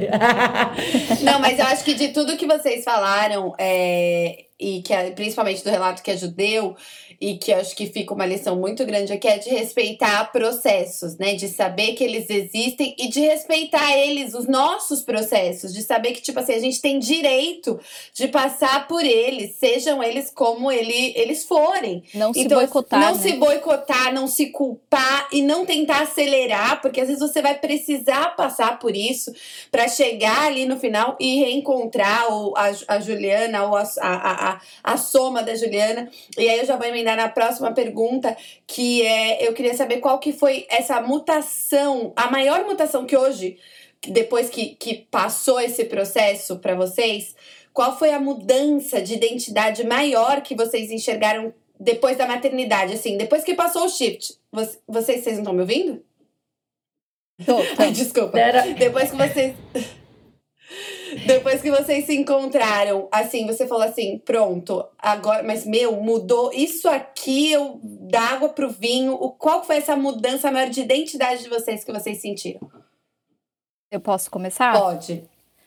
A minha maior mudança foi hoje eu me vejo mãe. Olha aí, olha aí. completamente. Hoje a maternidade ela faz parte de mim e cada dia, olha eu me emocionando de novo. Chora, chora, a gente adora. Muito mano. linda! É mãe, Porque- gente, mãe chora, É, mãe, né? mãe chora. Mãe vive todos os clichês da vida. Porque isso, para mim, como eu nunca me vi mãe, eu, eu, eu pensava em amamentar, eu pensava eu como mãe, eu falava, gente, não me cabe nessa caixinha da mãe. Não me vejo mãe. Apesar que eu sei que eu vou ser mãe um dia, isso não, eu não me via mãe. E hoje eu me vejo mãe. E não só me vejo mãe, como cada dia que passa, e eu compartilho algumas coisas com a Paulinha, ela sabe disso, de educação, de. Gente, eu sou um pouco metódica para tudo. Pouco? então tem, eu, eu leio, tem muita coisa de de que, que não é verdade absoluta, não é o super certo, não é o errado, mas tem coisa de educação, de técnicas, papapá.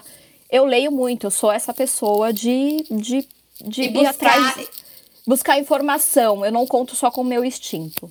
Apesar que o nosso instinto super conta e tem hora que é o meu instinto mesmo que fala. Mas então hoje eu me pego lendo muito sobre, e não lendo só porque eu, eu tenho a consciência de que eu tenho uma filha e eu quero, é porque eu tenho gostado disso. Eu tenho eu tenho aprendido a gostar do processo do desenvolvimento da criança, desenvolvimento corporal, desenvolvimento cerebral, como que funciona, o que então assim, hoje eu me vejo mãe em todos os sentidos, na mãe clichê emocional, na mãe que faz o que tiver que fazer para a filha e na mãe que está buscando ser melhor tecnicamente, vamos colocar assim, a cada dia. Porque essa sou eu, tá? Isso não é porque você precisa ser assim ou porque é o certo. É que eu sou assim. Eu sou a mãe do estilo, ah, educação, tal. Eu sou essa mãe. Mas é isso, hoje eu me vejo mãe. É, essa foi minha maior mudança de identidade. Eu consigo me enxergar Juliana, mas, sobretudo, hoje eu sou mãe. Ai, que lindo! lindo, muito maravilhoso!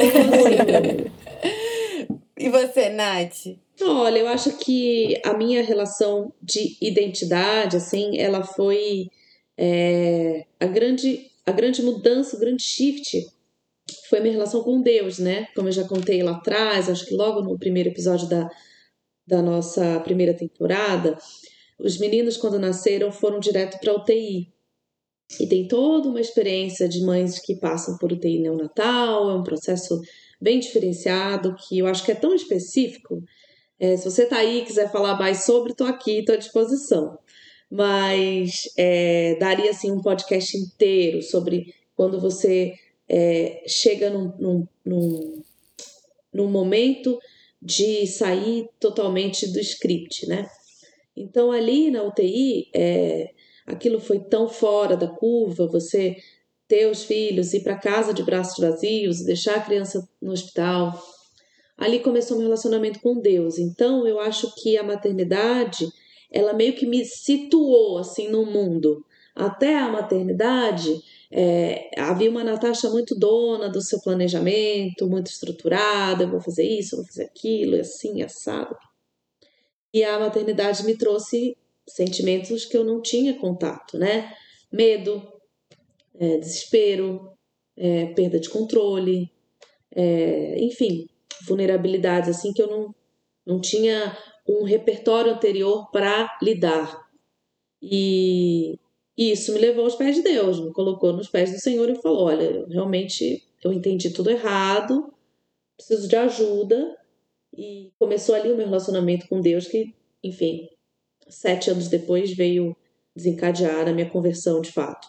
Mas eu acho que não tem como a maternidade também não mexer espiritualmente com a gente, né? Eu acho Sem que é uma experiência que não é, é só hormonal, só ela de fato é uma profunda transformação espiritual. Não tem é, mãe que não. Que, que, acho que é muito difícil, assim, não é que não tenha, óbvio que pode existir, e eu conheço sim mulheres que têm uma relação é, não espiritual com a maternidade, mas eu acho que ela é bem mais rara, né? Não, sem dúvida. E você, Erika? É, como eu falei no começo, isso, esse, esse, essa, essa, essa identidade minha, ela foi construída é, nisso. Na verdade, o que eu tenho, o que eu estou vivendo hoje é quase um pós, no sentido de que existe Érica além da maternidade. É, é um pouco maluco pensar, mas Você tá vivendo agora, talvez? Hoje, é, eu tô te falando, a gente tá, a, a gente tá gravando isso agora, a gente tá no mês de março, eu faço 40 em, em outubro, e eu tô vivendo assim, é, esse ano para mim, então, tá, a sensação que eu tenho é um ano de celebração, tipo, quero, eu quero celebrar 40 anos. Quarentar. 40, ah, eu quero 40 assim com alegria e eu vejo que eu isso, eu tô descobrindo uma Érica agora, que é uma Érica que tem capacidades intelectuais, que tem que tem como produzir, que tá na flor de produção, então eu não tenho uma sensação de que tipo, ah, eu fui mãe muito nova, então eu me perdi lá e eu não sou, pelo contrário. É, o que eu entendo é que hoje essa construção de 20 anos de maternidade, né, dos é, se eu contar de hoje, dos 19 aos 39, elas são parte indispensável da, do que eu sou hoje, da mulher que eu sou hoje, além da mãe. Então, hoje já muita gente me conhece, e, Deus tem me permitido viver isso, que é uma Érica que tem filhos, mas não é a mãe de, porque eu cresci sendo a mãe de. É, eu, eu, eu fui adulta sendo a mãe da Júlia, a mãe do Beto, a mãe da Luísa. Essa era a minha identidade na minha, na minha, a, na minha vida adulta até agora, até alguns anos atrás. E com é, eu senti muito, acho que porque a Luísa também entrou na adolescência assim, pôs os dois pés lá, né, agora na adolescência. Então eu acho que esse período da dessa minha terceira filha, da caçula, entrar na adolescência, me deu para mim assim, Érica, existe Érica além da maternidade. Assim, se eu não estiver em casa, ela vai fazer comida. Se é, eu tô 15 dias fora de casa, numa viagem, e, e as coisas estão acontecendo. A gente Eu só saudade, fui lá uma vez. Né? E, e, dá, e tá Estão tudo todos bem. lá, alimentados. Estão alimentados. Estão comendo pizza no almoço? Estão, mas tá tudo bem. é, e é uma sensação, assim, que emocionalmente para mim, eu tô numa uma pós fase disso. Quer dizer, gente, eu não vou deixar de ser mãe em, em nenhum momento, mas eu sinto que assim, que, que eu hoje é, estou vivendo esse pós, esse, esse a Érica é uma identidade além de mãe. Não é além como a maternidade. Então, além da mãe, tem uma Érica que, que pode produzir e que eu sinto, sinto assim que é, é, eu tô eu te, além não só como como vamos falar de uma, uma questão profissional, né? No meu caso é, é ministerial, mas uma questão de, de Érica de trabalho também, mas como esposa. Então eu estou fazendo o pós. Uh, o pós, o pós assim, de, de, uhum. de poder sair para viajar com meu marido, vamos passar um fim de semana fora e tá tudo bem, que as crianças vão ficar bem. É maravilhoso. Mas que eu não tive isso no, no antes, né? Eu não sim, vivi esses sim, sete anos, sim. esses cinco anos, eu não vivi isso. Foi tudo junto. Então hoje eu falo, cara, é muito legal. Então é, eu tô vivendo a Érica além da maternidade não a Érica com a maternidade, né? A minha, a minha, a minha encontro de, de. É diferente o caminho. O que é muito engraçado Sim. que você tá falando é que eu tô vivendo exatamente a direção oposta. Quando você tava falando, e eu tava aqui pensando qual que é o meu maior shift de, da maternidade, assim, que hoje eu olho, é, é o fato de eu perceber o quanto eu sou necessária dentro da minha casa. É, porque eu sempre vivi para mim e para fora. É, tipo, com uma vida profissional muito ativa e com, com nada era muito a respeito é, é, do, do meu lar, da minha casa. Eu não me achava tão necessária ali aqui dentro desse contexto de casa, tipo assim, a minha vida do meu marido era sempre muito para fora. Eu não sei se, se, se, eu, se, vocês conseguem entender o que eu quero dizer quando eu tô falando isso. Mas depois que o Otto nasceu, e obviamente por um período, né, dessa coisa de ter que ficar com o bebê em casa e tal, eu, eu descobri o quão necessária eu sou dentro de casa, num sentido que, tipo, até de cozinhar. Eu nunca fui uma pessoa de cozinhar. E hoje, eu, gente, para as pessoas da minha casa se alimentarem, eu tenho que cozinhar e de limpar a casa e de, e de, e de cuidar da, da, da estrutura da minha casa, da rotina da minha casa. Nunca foi uma coisa que fez parte da minha dos meus afazeres, tipo, pensar na rotina da casa, pensar no que a gente vai comer, pensar que dia que eu vou é, sair para fazer compra, ou que isso sempre foi uma coisa que assim, era secundário. E hoje é primordial. A minha casa não anda se eu não colocar isso como prioridade. Tipo assim, o dia não anda, as coisas não acontecem se eu não organizar as coisas que vão acontecer dentro da minha casa. E isso para mim é muito louco, porque eu resisti muito a isso. Eu resisti isso com todas as minhas forças. É, é, é tipo assim, tudo bem, eu sou mãe, mas tá, para por aí. Tipo, não é que eu preciso ser mãe e todas essas outras coisas e virar a, a rainha do lar. E, e isso aconteceu de uma forma que me foi, me foi é, não imposta, mas assim. É, chegou esse momento, querida. É, é, é, é, é, é agora, e você vai ter que fazer. E então eu descobri o prazer disso também é, sem deixar de lado todas as outras coisas que eu gosto de fazer, sem deixar de lado meu trabalho, sem deixar de lado meu ministério, sem deixar de lado o que eu gosto de fazer fora de casa, mas sabendo que a minha prioridade hoje está aqui. É, e nada mais é prioridade além da minha casa. Hoje eu coloco a minha casa, o meu filho, a rotina da minha família como prioridade nos meus afazeres. E, e isso para mim é uma coisa muito louca. Só de falar eu já fico assim nossa. Quem sou eu? Quem sou eu? Então, esse eu acho que foi o maior shift. Pode ser que isso daqui um tempo, e eu acho que vai demorar um pouco para isso acontecer, porque eu pretendo ter mais filhos, é, mas que isso mude em algum momento, e talvez, como a Erika falou, quando os meus filhos já não precisarem mais de mim. Acho que fisicamente prático que você estava falando, Erika, é quando você já não tem mais filho para sair com você. Sabe é. assim? Tipo assim, eu vou jantar e eu não preciso mais levar um filho. Eu não tenho mais um filho que queira sair comigo. Ele já Sim. tem outra programação. Acho que isso é na prática, eu ainda vou demorar para chegar aí. É, então mas... eu tô vivendo esse outro lado. Mas uma coisa que é importante, que, que, é, que a minha experiência me ensinou também, é que eu não deixei de ser a Érica durante esse tempo. É, ele, ela estava envolvida com outros momentos e era, a aplicação da, da Érica da Érica não mãe nessas outras áreas, ela existiu. É, inclusive, muito mais intenso do que eu imaginei, porque outro dia a gente estava vendo umas fotos antigas, falei, gente, do nosso tempo de, de, de, ministério na Espanha, falei, meu, a gente fez muita coisa, e na Espanha tinha as crianças super pequenas. E, e, e, eu entendi que não era uma negativa, eu não tive que abandonar tudo para fazer. Eu sim posso encontrar equilíbrio só colocando o peso de prioridade no lugar certo. Então, é, ah, ah, eu sim tinha que fazer as coisas em casa, eu sim tinha que preocupar com a educação, com a atividade, com o desenho, com, com tudo isso. Mas existia a Érica. A Érica, ela, é, essa pessoa, ela não foi negativada. E, não, e, e nós fomos para nós fomos feitas. Aliás, fica. Eu já vou adiantar a dica do livro, que é que eu postei essa semana. Ah que é mulher cristã e bem-sucedida, que é maravilhoso esse livro. É Mulheres da nossa geração, nós precisamos ler. Por quê? Porque ele vai falar pra gente que nós fomos feitas sim para produzir e num determinado período a produção tem a ver com a criação dos nossos filhos, mas nós continuamos produzindo. É uma questão de que naquele momento, quando eles são pequenos, a primeira infância até a adolescência, eles precisam de nós fisicamente.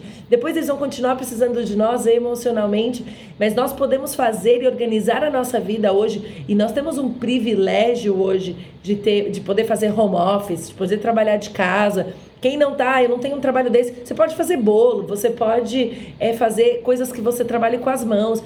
Assim, nós sim fomos feitas para produzir. Não, a, a, sua maternidade, ela não quer dizer que você está negativada para o mundo, pelo contrário.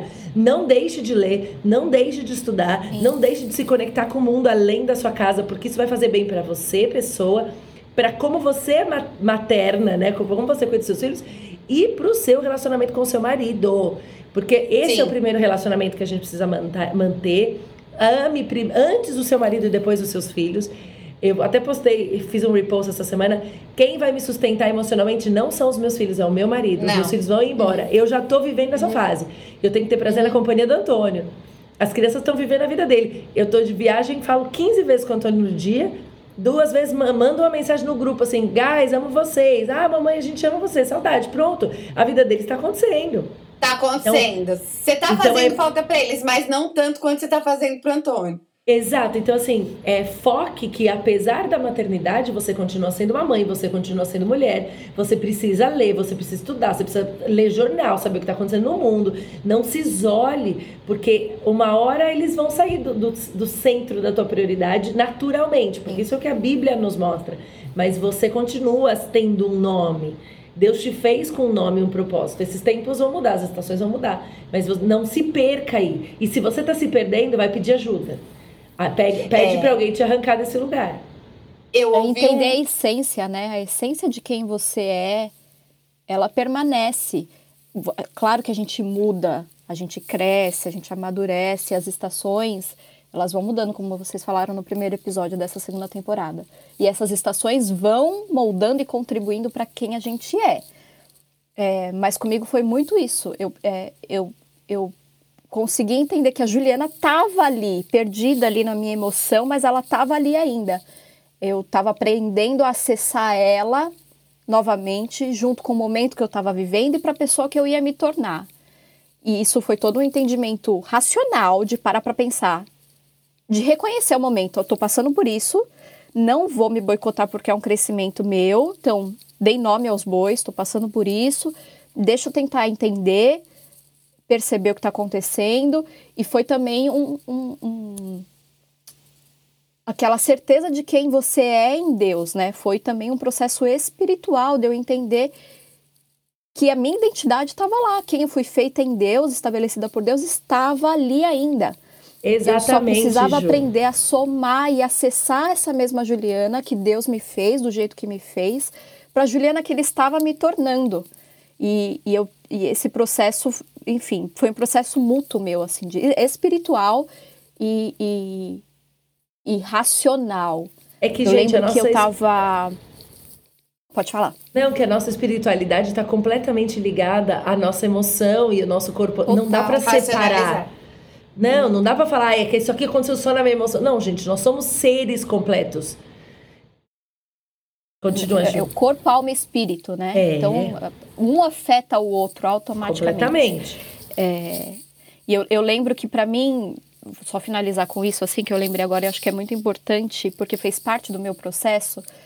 É, eu estava porque conforme eu pensava isso racionalmente, eu também comecei a orar por isso, porque eu não queria me tornar essa pessoa que não se reconhecia mais. Eu queria dar o meu melhor na minha casa, para o meu marido, para minha filha e para mim. Eu queria ser a minha melhor versão que eu poderia ter, mesmo com os meus defeitos. Né? Aprendendo a lidar com os defeitos. E eu, um período que eu comecei a orar muito por isso. E aí eu lembro que eu estava lendo João, na passagem que Jesus faz o milagre do vinho no casamento. E aí a Maria, mãe de Jesus, vai falar com ele, fala: Jesus, o vinho acabou. E aí, quando Jesus vai responder para ela, ele chama ela de mulher. E a gente vê que em toda, todos os evangelhos, Jesus não chama Maria de mãe. Ele chama ela de mulher. Mulher, mulher, ele não não não se direciona a ela como mãe. E aí, logo em seguida que ele fala, ele fala: "Mulher, que tenho eu contigo?" E aí ela vai falar com, com os servos e fala: faz o que ele está mandando. E aí isso para mim demonstrou para mim uma confiança tão grande de Maria, dela saber quem ela era. Porque se você pensar em Maria, ela estava ali vivendo a vidinha dela maravilhosa, noiva, planejando ali o casamento dela, a festa dela, para os dias atuais, né? Colocar isso para os dias atuais. E aí vem o anjo que interrompe isso e fala assim: você vai engravidar e o seu filho vai ser o salvador do mundo. O propósito da sua vida mudou completamente. Mudou completamente. E, e, aí você pensa, vou pensar em mim, tá? Eu, Juliana, com a minha carnalidade, pensei aqui, zerei no mundo, cara. Zerei na vida. Vou ser mãe de Jesus. E aí ela tinha tudo para falar assim: ô, oh, peraí.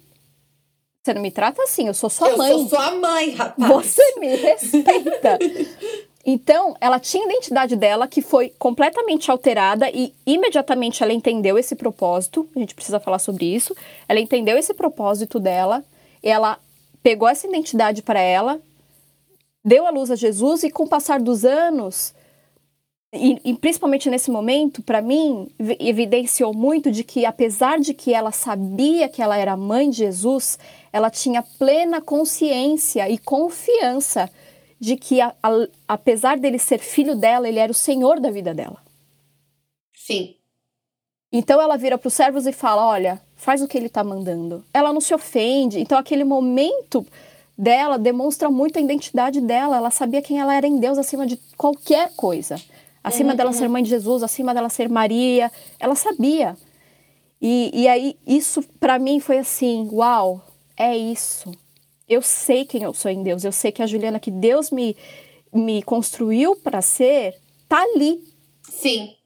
Eu só preciso juntar os processos e entender que isso é uma estação e que isso vai somar para uma coisa melhor no futuro, para um propósito melhor.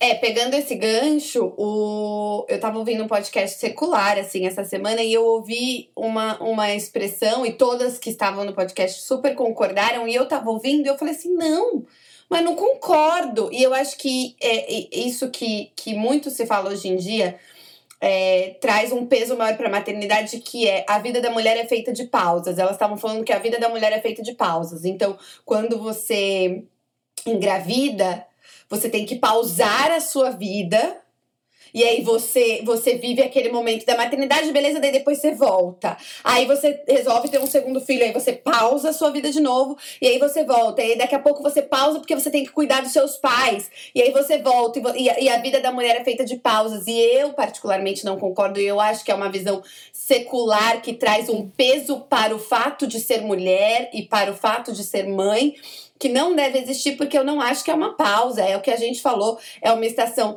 enriquecedora, é, uma, é o que é, é isso, é, é, é aceitar a, o propósito e a identidade que Deus te deu ali naquele momento e exercer aquilo. É o que eu tô falando, gente. Para mim, isso é uma coisa muito difícil. Foi uma coisa muito difícil de aceitar, não no papel de mãe, mas no papel de, de dona de casa, de estar dentro de casa, é, é, é de exercer essa função em casa.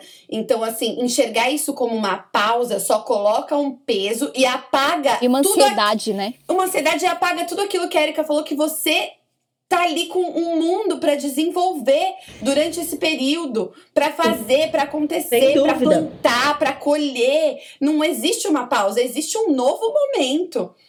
Exatamente. O que a gente precisa ficar atento, e é por isso que a gente precisa estar muito conectado com a palavra de Deus, a gente precisa ler, a gente precisa pensar intelectualmente a palavra de Deus, é porque o que o mundo quer fazer, ele quer, ele quer é, ele quer padronizar as coisas. Então ele não quer, não quer que você acredite, você entenda que a mulher vai ter outras funções. É como assim, cara, se você está disposta, se você, você foi, você nasceu mulher, é quase uma volta ao nasceu mulher, nasceu mulher é ruim, você vai ter que pausar é. a sua vida. Escolha a não maternidade porque você não tem que fazer pausas. Escolha, escolha a sua vida profissional, só ela, porque você não tem que abrir mão. E, e gente, isso é completamente antibíblico desde o primeiro princípio do, do, do é, negue-se a si mesmo de Jesus. Então eu sou completamente Exato. suficiente em mim. Então eu não vou, eu não vou parar minha vida. Quanto mais você reforça isso na cabeça da mulher, mais ela não quer ser mãe, mas ela não quer um, cumprir o papel que Deus deu para ela da maternidade, não só para ela, mas deu para o pai. Então o, o crescer e multiplicar-vos é uma é uma regra do começo. Então não é ruim ter filhos, não é, não, isso é plano de Deus. E só que isso tem sido soprado na nossa, na nossa mente. E como Sim. a gente, com muitos milhares de seguidores, muitos milhões de seguidores, fortalece isso, muitas vezes as próprias mulheres cristãs vão, vão deixando isso como se não, é isso aí mesmo, eu não tenho que ser. É, é, nós precisamos estar na palavra de Deus o tempo inteiro e não só na palavra de Deus de uma forma intelectual, que sim a gente precisa fazer, mas pedindo para o Espírito Santo, ler a Bíblia orando, falando do Espírito Santo, me mostra onde eu estou sendo enganada pela cultura, porque eu não quero ser levada, porque a gente, cara, a pessoa fala uma coisa legal e depois ela fala outra coisa ruim. A gente precisa ver onde está vindo as nossas influências. No Instagram, por exemplo, tem um monte de Instagram que posta frase bonita. Essa semana eu estava com uma amiga, eu estava olhando o Instagram e ela postou uma frase, a frase era bonita.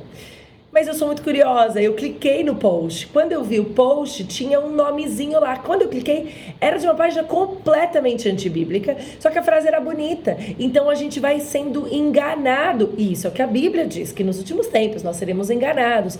Então eu preciso estar muito conectada com a palavra de Deus para eu entender, Deus, eu não vou perder a minha, eu ser mãe, não, eu não deixo de ser a Érica. Ser esposa, eu não deixo de ser a Érica. Eu sou a Érica completa como, como pessoa, que tem um relacionamento é, único com Deus, como esposa, como mãe, depois vai ser uma hora como avó, com, com outras fases da minha vida.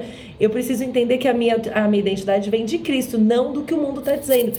Mas a gente precisa Sim. afinar muito bem com ele, porque é o que você falou, todo mundo do negócio que você estava ouvindo concordava. A, sua, a nossa tendência natural é ir com a boiada. Não, Uhum, é, é isso uhum. aí, tá vendo? Eu sou, eu sou moderna, então, beleza, vou fazer o que todo mundo. Peraí. E os meus con- e os conceitos que estão na palavra de Deus, né? É, e outra coisa que eu queria pontuar também. É, a gente estudou essa semana, começamos a estudar o livro de Tiago e a gente falou sobre paciência e sobre as coisas difíceis que vêm da nossa vida. E uma das coisas que a gente ouve muito sobre maternidade é sobre ser paciente. E, ah, eu não tenho paciência.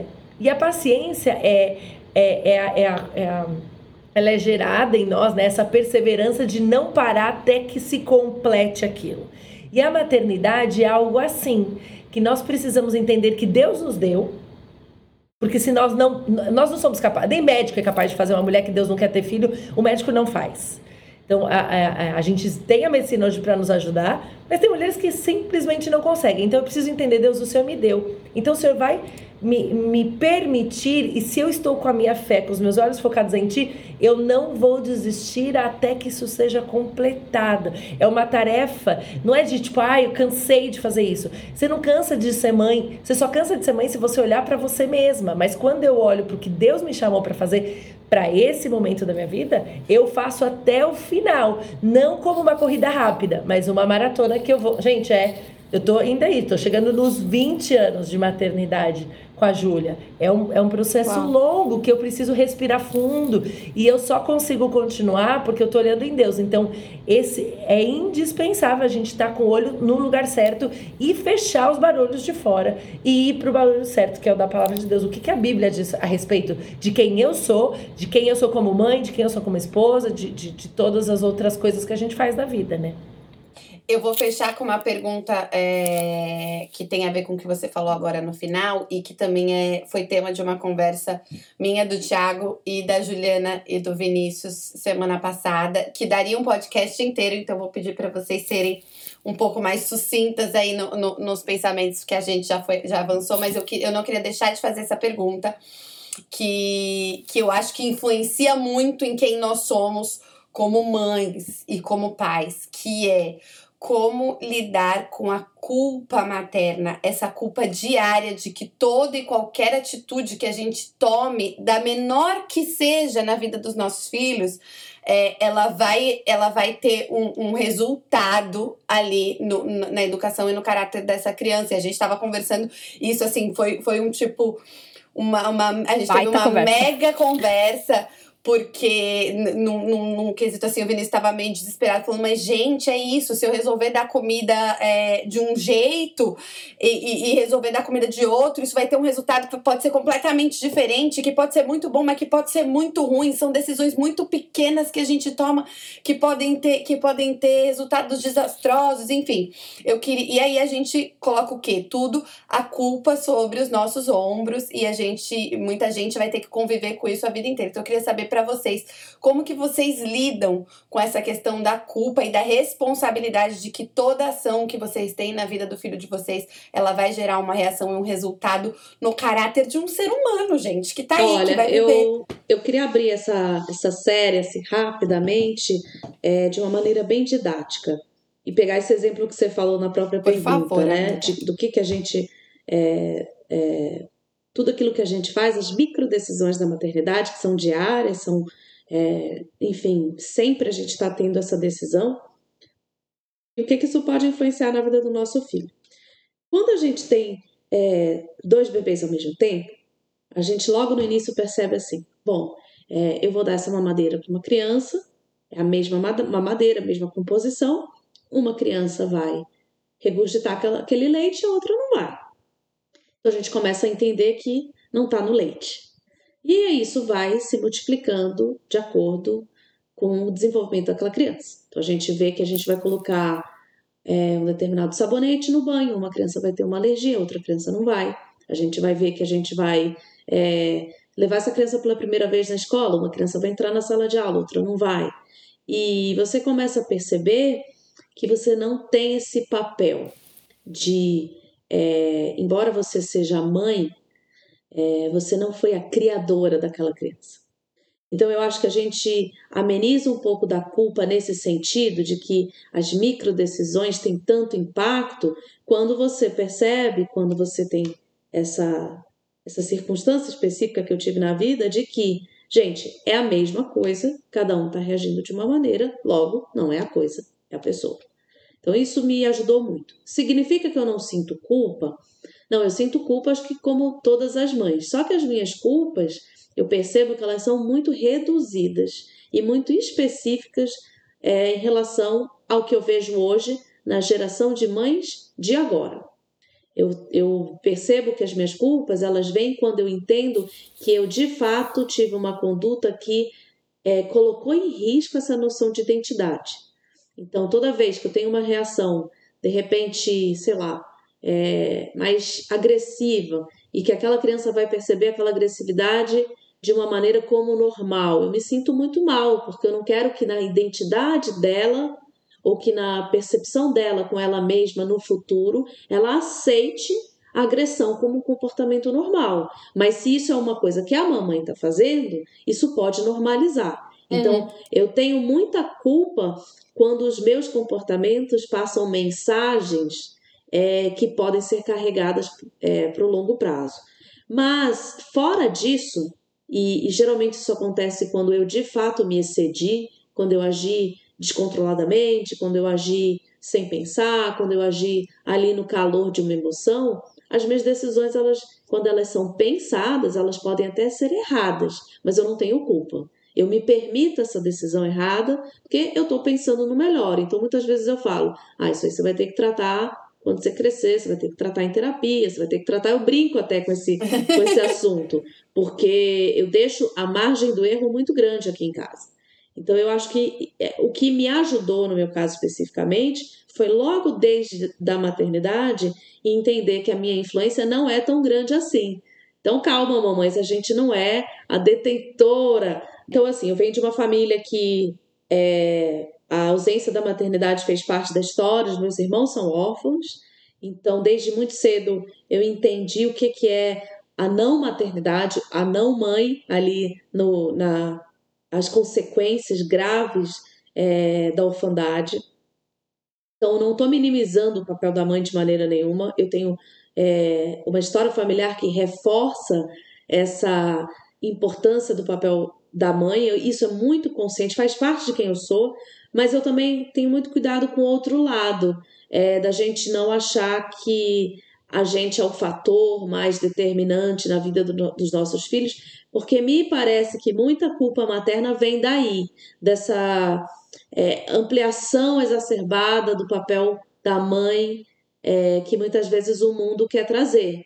É, às vezes até minimizando a constituição divina daquela criança, qual foi o plano de criação de Deus para aquela criança, é, qual é a personalidade que Deus é, formou para aquela criança e que a gente às vezes acha que como mãe a gente meio que pode moldar esse esse esse barro e não tá na nossa mão, né? Eu acho que é exatamente isso. É, quanto mais você Quanto mais você entende que você vai buscar o melhor, você vai buscar o melhor na, na como a Ju falou, né, de procurar o que, que tem, o que, que hoje, o que, que eu posso aprender como mãe, eu estudar sobre isso, me preparar nisso, isso é, isso é extremamente importante. Espiritualmente, para que o Senhor me dê sabedoria para lidar com cada situação, com, com cada desafio que vai acontecer, mas é, entendendo que eu não sou capaz, eu não tenho essa, eu não tenho esse poder todo sobre a vida dos meus filhos. É, tem coisas que vão acontecer e muitas delas ah, vão acontecer sem o meu controle e eu tenho que reconhecer que é de Deus o controle. Por isso que é importante a mãe que ora, não só que ora sobre, pelos seus filhos, mas que ora para que tome as decisões corretas e se respeite que é, você, vai, você vai errar e ter gente que te tire do buraco. De novo, gente, a importância da gente viver em comunidade, com pessoas que nos melhoram, porque é, em muitos momentos que eu me senti culpada e eu liguei para Paulinha e falei, cara, o que, que eu faço? Ela falou, respira fundo. Eles têm capacidade de escolha. Eles não vão fazer só o que você quer. Então, alguém para te tirar desse lugar, eu acho que é muito importante. E, de novo, cuidar com quem você está seguindo. Se você, se você pegar a sua influência que vai te sentir culpada de alguém que tem uma estrutura completamente diferente da sua, é, é um absurdo. Tipo, é, é, é, é insano. A conta então, ah, eu deveria. Eu deveria estar colocando meu filho para fazer balé. Se eu não estimular o meu filho com balé, com música, com tênis e com, e com jiu-jitsu, ele não vai ser bom. Só que eu não tenho dinheiro para pagar isso. E aí, aí vai ser prejudicado? Ele não vai ser prejudicado, gente. Eu te garanto. Se você jogar bola com ele no quintal ou dentro do apartamento, vai dar tudo certo também. Então, é muito cuidado com esse tipo de movimento, porque é, a, a culpa vem de onde você está olhando. A culpa só acontece na comparação e na expectativa. Então, dependendo da sua expectativa, da comparação, onde você pôs a barra, é, vai ser. A minha barra tem que ser a palavra de Deus. A minha preocupação principal é criar eles nos princípios. Gente, se vai ter presunto na comida ou não, isso de verdade, no final das contas, vai dar muito menos problema. Tá? Seja é... muito mais livre para isso eu acho que a Erika postou um negócio ontem é, que para mim falou muito, porque eu acho que é, tem primeiro de tudo isso que a Nath falou, eu, eu concordo assim 100%. É, nós não somos o fator determinante do futuro dos nossos filhos. Nós temos, isso não nos isenta da responsabilidade imensa que está, que Deus colocou sobre as nossas vidas para educar os nossos filhos e que está na palavra. É, mas nós não somos o fator determinante para quem eles vão se tornar. Deus, Deus criou eles, né, para uma coisa específica, com habilidades específicas, com personalidades específicas, e nós não temos esse poder de, de, de, de, de moldá-los a esse ponto, para se sentir culpado, né, da pessoa, de repente, que eles vão se tornar no futuro.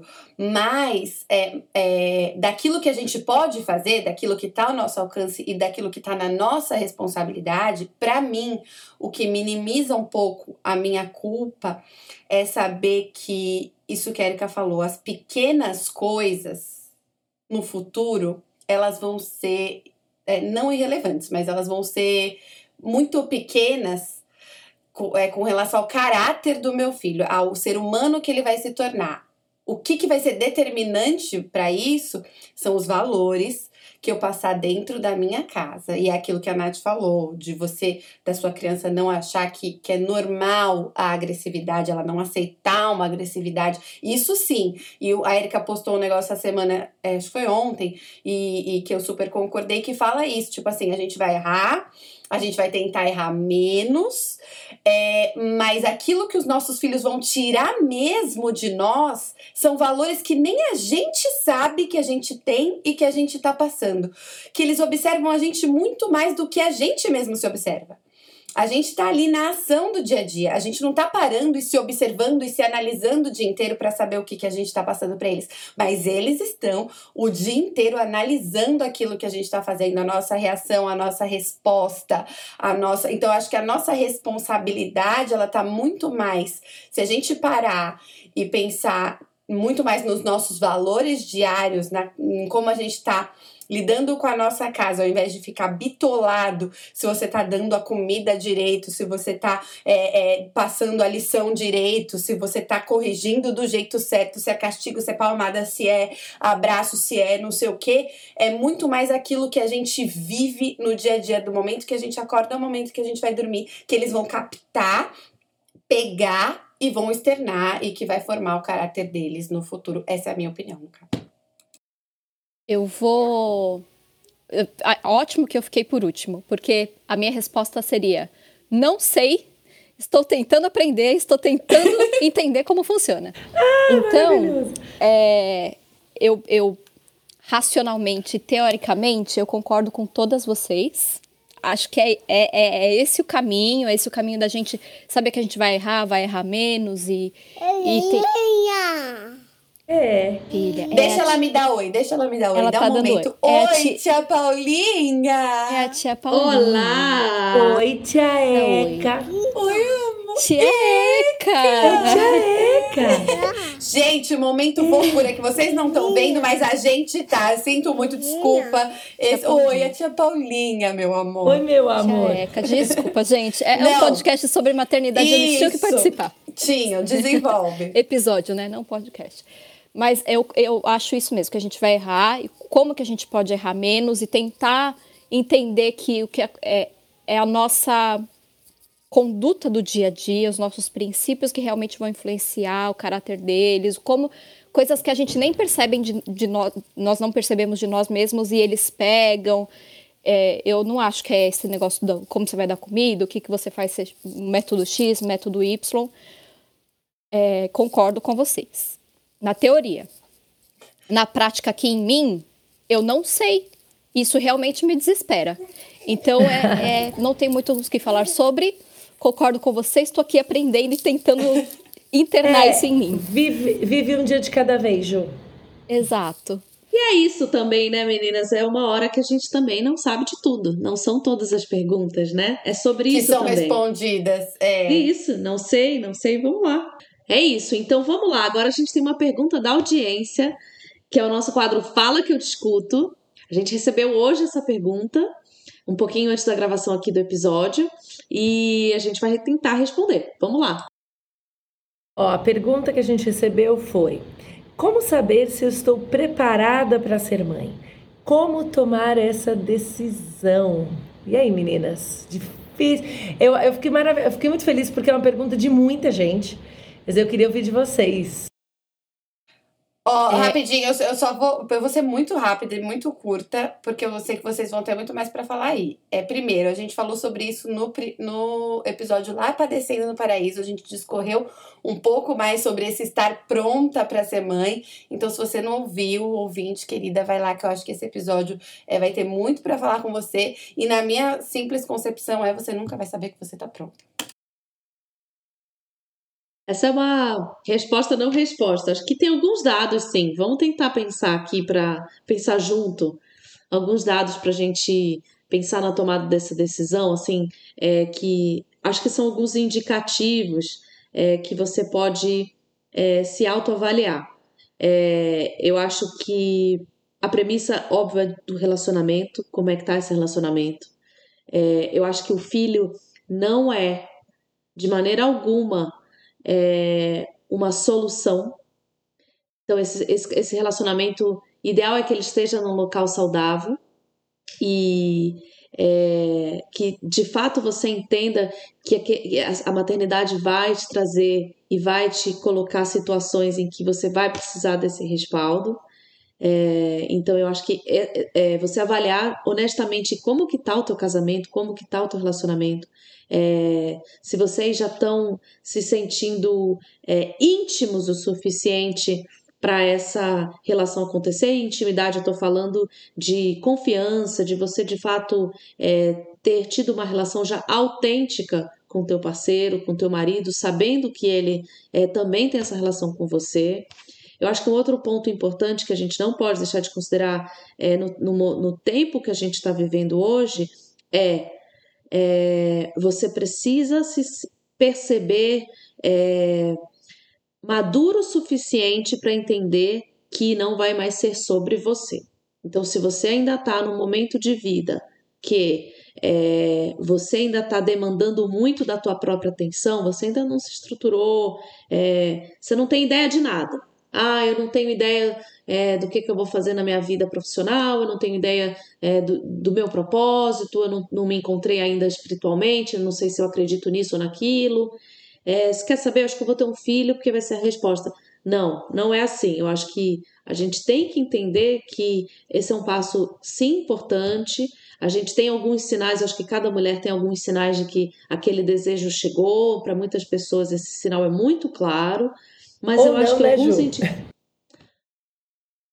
Mas você veja Ou que não, né? mas você veja que mesmo no, no caso da Ju, houve sim um processo racional de dizer esse é o momento, vamos ponderar e a gente vai passar por essa fase. E ainda assim Exato, teve foi bem toda... racional. Exato. Então eu acho que é, essa, já que a pergunta é qual é o momento certo, significa que já está tendo aí uma, uma abertura para essa possibilidade. Então, quais são os sinais que eu posso olhar? Eu acho que é o meu relacionamento, qual é o meu relacionamento com Deus acima de tudo, como é que tá esse relacionamento, é, é, o que, que eu posso fazer para estreitar isso, é, ir em oração, se colocar de fato à disposição de Deus para que esse momento aconteça dentro do momento que Ele tem para você, porque eu acho que se você está pensando nisso de antemão e você tem a possibilidade de se programar, eu acho que sim, vale a pena se programar, sabe? Eu, eu tenho essa opinião. Eu gosto, eu gosto muito dessa, dessa, dessa forma como a Natasha colocou. Eu acho que é, é importante isso e, e só fortalecendo uma coisa que ela disse, o filho não conserta nada, nem você, nem o seu relacionamento, nem as suas dúvidas. Na verdade, isso vai ser potencializado porque, como ela bem colocou também, é, a vida é, literalmente não vai ser sobre você. Você vai aprender que você tem que dispor, abrir mão de você. É, por isso, sim, é importante essa questão de você ter essa consciência espiritual também, de, de, de entender que você precisa, você vai precisar muito de Jesus para sua maternidade, em todos os aspectos dela, inclusive já quando eles forem bem maiores. Mas é, é importante isso, entender que. que vocês, ela não vai consertar. Tem muita gente que acha assim, eu tô em crise no meu casamento, eu vou ter um filho para ver se melhora. Eu tô com crise comigo mesmo, eu vou ter um crise, eu vou ter um filho para ver que melhora. Não, é, se resolva e tenha um filho e peça para Deus te dirigir nesse tempo e, e, e, e, vai. Se tiver dificuldade, vai procurar remédio, vai procurar ajuda, vai procurar é, é, auxílio, né? Mas é isso aí. É, eu, eu acho que se sentir realmente preparado e pronto, eu acho que, não sei, para mim, eu concordo meio com a Paulinha, parece que a gente nunca se sente pronto. Mas eu acho que racionalmente tem algumas coisas na nossa vida que, que ajudam a gente a tomar essa decisão, né?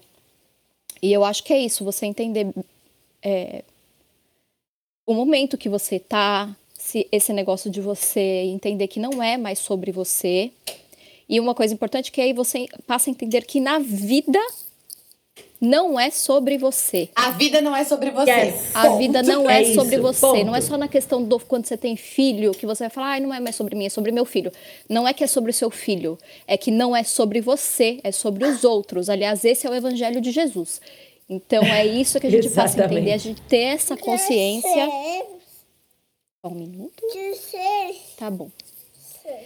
E... É isso, tá vendo? Não é sobre você. Tá vendo? Gente, não é sobre vocês. Não é sobre mim, é sobre vocês e minha filha.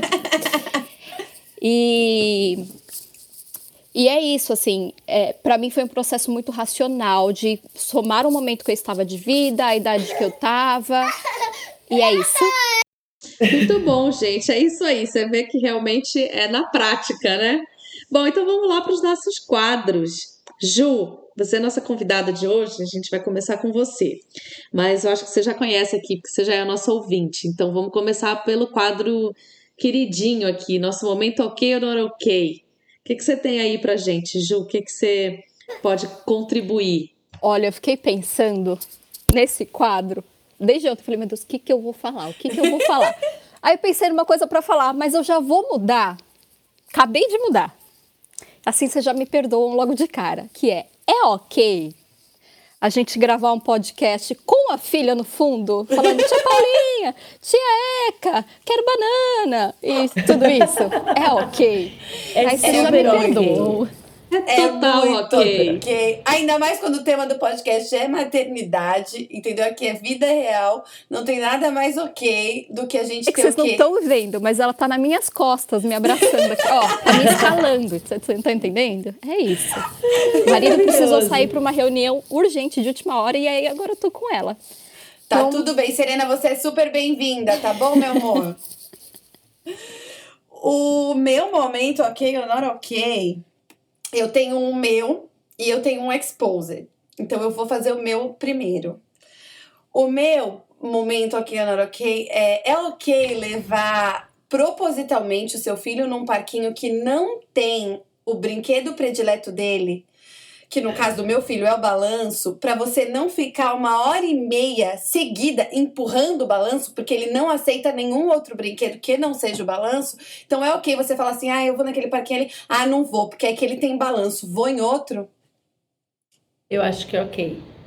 É okay. Eu acho que é bem. super ok. tá tudo bem. Tem uma filha quase Você da pode levar de vez em super quando. acho que é ok. Né? Leva okay. Meu braço não aguenta mais, gente. Empurrar balanço. Eu tô com ódio de balanço. Não posso ver balanço na minha frente mais. Eu quero dizer pra vocês. Agora, o meu exposed vai ser da convidada. Entendeu? E eu queria perguntar. nós! Eu queria perguntar para vocês se é ok você não deixar a criança pintar o desenho do próprio livro dela de colorir porque você já estava pintando e aí você não deixa ela pintar porque você já estava pintando direitinho e aí você não quer que a criança estrague seu desenho. É ok? Ó, posso falar? Posso falar? Isso Gente, pra é mim super é ok. ok. A mãe gosta de pintar. É, porque eu sempre gostei de pintar e eu ficava com uma raivinha quando eles ficavam badernando. Eu falava, vamos pintar. Pelo amor de Deus, pinta dentro! Pinta dentro! Então, isso eu já. Gente, Ju, tamo é total junto, Ju. ok, Ju. Agora, eu acho assim, eu tenho um pior desse, que é ok você pintar o dever de casa, que você não se aguenta e você adora canetinha, lápis de cor. E aí a professora dá nota no seu desenho, Tamo é isso? junto. É ok, porque, gente, é uma delícia fazer isso. Logo no início, eles trazem muitos desenhos para casa para colorir. É ok você pintar só a perna do patinho, não precisa se pintar tudo. Eu acho um super pouquinho ok. desenho. Gente, negócio de pintar é comigo. Eu adoro pintar. Adoro colorir. Então, assim, fiz já de todas essas. Olha aí, Tudo. Juliana, então é ok, tá bom? Tá Meu liberada. nem foi tão grave. Eu fui exposta duas vezes nesse podcast. Uma Érica, vez qual sem é estar preparada momento? para isso. Mas é, gente, tinha, eu tava pintando com todo esmero uma página do, do livro da Minnie. E aí a, a menina foi pintar. Eu falei, não, gente, pula essa página aí que eu tô pintando. Ah, mas é isso aí. Érica, qual que é seu momento ok ok da semana? Ah, o meu ok, não é, na verdade, é da temporada. É ok você sair para viajar 15 dias e não deixar nada pronto de comida e pedir para a cunhada e cozinhar um feijão porque a sua família está comendo pizza na sexta-feira? Tipo, de almoço? É super ok quando a sua cunhada faz um feijão, ó. Ó, ó, Delicioso! Uma delícia. porque Comendo, isso, né? isso foi, Tá bom. isso foi o que Comendo tá salvou. bom. Isso foi A que gente salvou a, a alimentação dos meus filhos nos últimos 15 dias. Porque a, a minha filha chegou a falar assim: o pai, tá bom esse feijão ainda? Eu falei pra Luísa domingo, eu falei assim, Lulu, como é que tá lá? Vocês estão comendo direitinho? Aí ela falou assim, não, tia, a gente tá. Inclusive, a gente parou de comer o feijão anteontem. Não, mas eu Entendeu? posso Daí a fazer mãe- uma defesa? Posso fazer uma defesa? A gente teve visita do pastor Antônio aqui em casa há alguns dias, há três dias atrás, e, e os filhos da Érica tiveram aqui com a gente. E aí eu tinha comida pronta, comida arroz, feijão, um bifinho, e tava tendo pizza. E quando eu perguntei o que, que vocês preferem, comida ou pizza, eles falaram, ah, comida. Eu falei, ah, então tô com saudade da comida da mãe. Mas na hora que eu fui servir, eles falaram, a gente prefere a pizza. Então, não se sinta tão culpada assim, não. eu é, acho eles que. estão querendo a pizza ainda. É, eles ainda estão. Ainda tem, ainda tem é, a preferência pela pizza. ah, então tá bom, tá tudo bem. Eu tô até E o seu, melhor, Nath? gente. Ah, o meu momento ok not ok? Bom, primeiro foi esse da, da tarefa de casa. É, eu sinto, assim, uma organização muito grande das mães em relação à rotina escolar, sabe? É, de mães que deixam tudo etiquetado e que tá tudo organizadinho. Eu tenho a impressão que a Ju vai ser um pouco assim com a Serena quando ela entrar no jardim de infância. É, e os Deixa a minha amiga meninos- responder por mim. Pois é, eu acho que vai, Ju. Sim! Sim, mas eu vejo assim que com as, as coisinhas das crianças, é, eu sempre tô meio que correndo atrás do prejuízo, sabe? É, de alguma maneira eu achava que aquilo ia se organizar magicamente, aí eu lembro, tem mais isso, organizar a mochila da, cri- da criança. E aí o que que acontece? Às vezes aquilo ali tá super caótico. Então eu falo assim, é ok quando a professora liga cobrando algum material, você fala, sim, sim, é, pode deixar que eu vou providenciar. Mas você, gente, você já sabia que você tinha que ter feito aquilo, você não cuidou. Sabe aquelas pequenas tarefas da maternidade que você sabe que você tem que dar conta e você não dá? É ok Ah, você sei. se dar esse passe livre? Opa! Ah, total. É, Eu já tô- Ai, é eu já tô verdade, me colocando na sua É super pele. ok. Eu tô me colocando na sua pele que eu vou ser assim, eu sinto. É, Ai, olha, é vou mesmo, sim. tinha aqui. É isso, aham, eu irei. Mas você já sabia, gente. É Story of mentira. my life. Story of my life. Já sabia. Ai, e você ainda finge é surpresa e fala assim: realmente, você tem razão. E aquilo de fato, assim. Acho que meu ok ou não ok é o seguinte: de fato não me importa. É ok não se importar? É ok. Genuinamente. I É don't maravilhoso a care. sinceridade, né? A pessoa tá perguntando, é ok ou não ok? Mas de tá- fato, não me importa. Se o lápis tá etiquetado ou não tá etiquetado, importa. entendeu? Não me importa, acho lindo que etiqueta, não é o meu caso. E tudo bem. Tudo ótimo, amiga, tudo ótimo. Acho que fomos então de ok ou não ok, né? Vamos. Ok, então vamos lá. Ju, agora a gente vai pro nosso quadro Miga Sua Louca. Eu sei que você já teve aqui alguns exposits, mas ainda assim eu tenho que te perguntar. Qual que é o, o aquilo que, que você já fez, ou que a gente de te olhar pode nem imagina que você já fez, e que, e que é o quadro Miga Sua Louca. Abre ele aí pra gente, Ju. Miga sua louca. Olha, é, quem me conhece sabe que eu tenho essa mania da organização, né? Então, é, o que que acontece? A pessoa tem um toque visual com as coisas organizacionais. Então, meu gu- guarda-roupa, por exemplo, é organizado por cor. Eu sei que tem muita gente que faz isso também. Mas me dá aquele toquezinho, se eu vejo uma, o cinza no meio do branco, já me dá um desespero absurdo. Então, tudo isso assim aflora para outras áreas da minha vida. A ponto que eu já me peguei reorganizando a prateleira de supermercado porque os rótulos estavam ao contrário. É. Temos aí uma um obsessão? Configura a obsessão, configura. Configura. Érica, a Gente, palavra dá da especialista. Nervoso, que você vê o rótulo para um lado, o rótulo para o outro, não Ô, dá Ju, certo. Ô, Ju, eu queria dizer que isso sim configura loucura, já é um nível, já. Mas Já eu quero é. dizer que muitas das nossas ouvintes têm isso.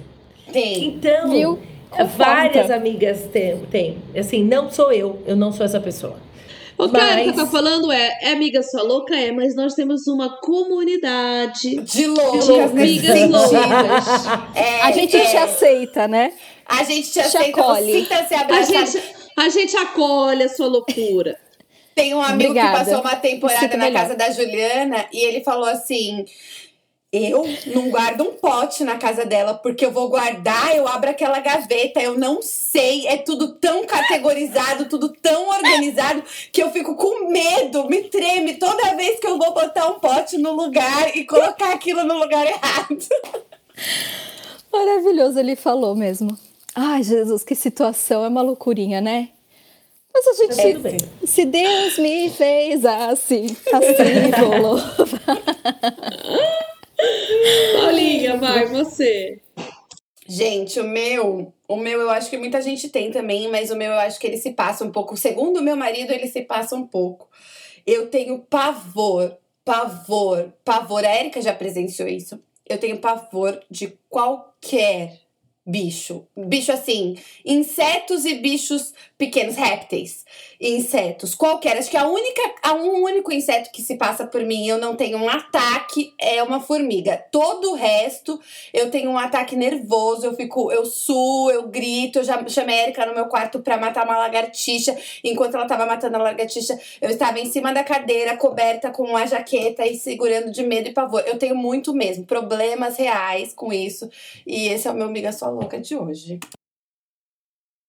Érica, Já que você. ela me expôs, eu vou expor, vou expor um pouco também. Ah, vamos lá então. que realmente é um pouco além, assim. Realmente, de gritar no carro, de sair pular de um banco pro outro. E aí me vem uma imagem na cabeça maravilhosa da gente fazendo uma road trip. Não éramos nem casadas ainda. E essa menina pa- pa- parecia que ela estava sendo esfaqueada por causa de uma aranha que ela viu na blusa dela, que era desse tamanho. Pequeniníssima. Ai, essa sou eu, essa sou eu, gente. E a gente Eu achou tenho- que ela tava morrendo. Real Olha oficial, assim. Então, Eu sou- é, é é um pouco a mais. loucura. É uma loucurinha É, mesmo. É.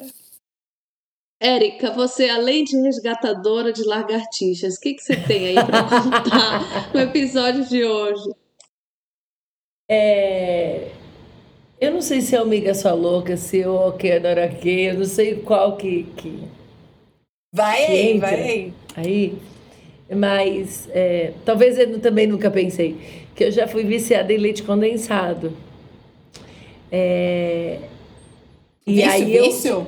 Vício, vício, vi- como que funciona o vício do leite condensado? Você abre uma lata quando ninguém está em casa. Você faz o furinho e nos do- em duas pontas. Porque daí o, o ar tem que passar. Daí você mama o leite condensado na lata. Só que depois você não deixa aquela lata ali ao vivo para as pessoas verem. Você guarda ela, porque aquele é seu. Então Gente, ali é é um o teu. contrabando, E aí você né? contrabando, aí você vai, abre a geladeira e ninguém tá vendo e você chupa o Putz, leite é condensado. É vício. Eu E vou- é sou um liberta. sua, além de ser um vício, é um miga sua louca em alto e bom som. É, e é então, um então ok, tá tudo. not ok, viu? É. E, não, e real, e real. nunca pensei. é, e nunca vi tudo isso. É, e real, isso foi real. Até um dia que o Espírito Santo falou comigo, eu fui brigar com uma amiga que fumava. E ela tinha. Ela fumava, parou de fumar. E eu falei assim, amiga, mas por que que você voltou a fumar? Ela parou de fumar e voltou, né? E eu falei, por que, que você voltou a fumar? E o Espírito Santo falou assim, como que é? Do que, que você tá falando pra ela? Porque E aquele leite também- condensado ali na sua geladeira? não, li- literalmente. E, eu, e aí eu entendi que eu tinha um vício, e aí eu parei. Eu tô livre. Mas é. Fazem. A Erika, no, no- como é que é? é A- LC a- Anônimos. Leite condensado Leite anônimos. condensado anônimos, é isso aí. É sugar, na Fazem verdade, né? tantos dias que eu estou É a- sem leite condensado. Ó, Oi, não, não, não, vamos, é vamos, vamos finalizar então esse momento. Então, na verdade, é um AA, não de alcoólico, mas de açúcar. Mas eu tenho aqui uma boa notícia pra falar pra vocês. Passou essa fase do, do vício do leite Glória a condensado. Deus. Eu gosto muito de doce, como doce, mas estou há, hoje é dia 4, 3, estou há 32 dias sem comer açúcar. Então, sim, estamos livres. Muito bem! Uhul! É, Tá, mas, gente. né, é, é de impacto, vamos lá. Acho que eu O usei leite todos, condensado não tá? venceu. Não, mas foi, ó, gente, foi o Miga Sua Louca, foi o Nunca Pensei e foi o Ok, Ok, tudo junto. Tudo Foi junto. tudo junto, foi um com- compilado, né? É, não vai Ó, ter mais gente. vulnerabilidade hoje nesse assunto aqui, não. Já foi tudo. Já resolvido, né? Olha, gente, eu acho que é muito bonitinho fazer esse quadro perto de vocês, porque são é, tão pueril, tão, tão tranquilo. Qual que é seu vício?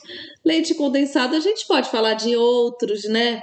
Mais assim, em outros episódios. Mas olha, o que eu posso trazer para hoje, eu já tinha trazido na semana passada, amiga sua louca de um de um hábito de dormir.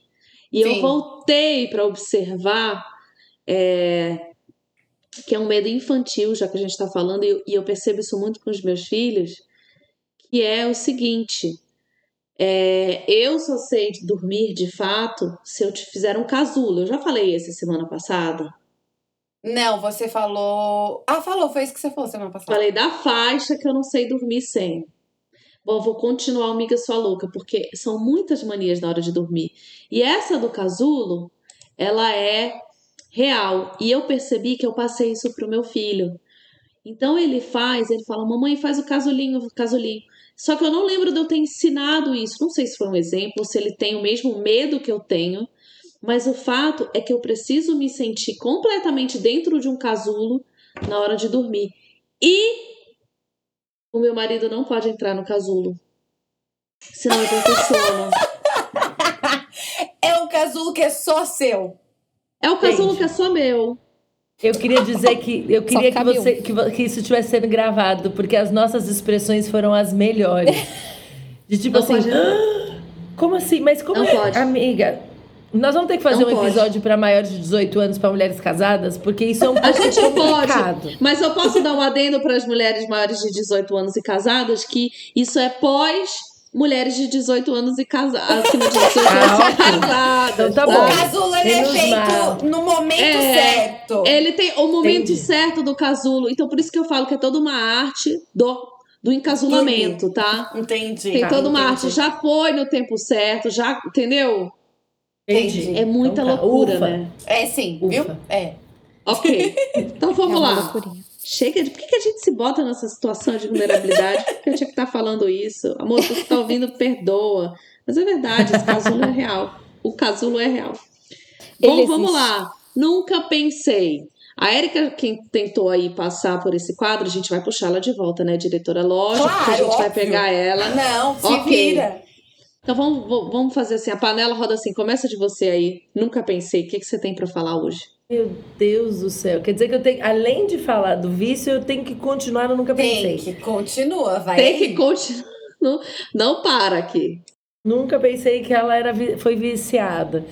É, Nossa, é muito bom. Imagina se sai um headline: Pastora da Igreja Vida Church confessa é, vício, Vício. em vídeo. em podcast, no, no áudio, para o mundo inteiro saber. Queria dizer que Jesus me libertou, tá, gente, desse vício. Amém. É, nunca pensei, nunca pensei que, na verdade é, é, que eu que eu gostasse tanto de, de, de tomar sol e ficar sem muito compromisso. Eu tô fazendo uma viagem é, e eu achei que eu fosse tá me sentir um curtindo? pouco mais culpada.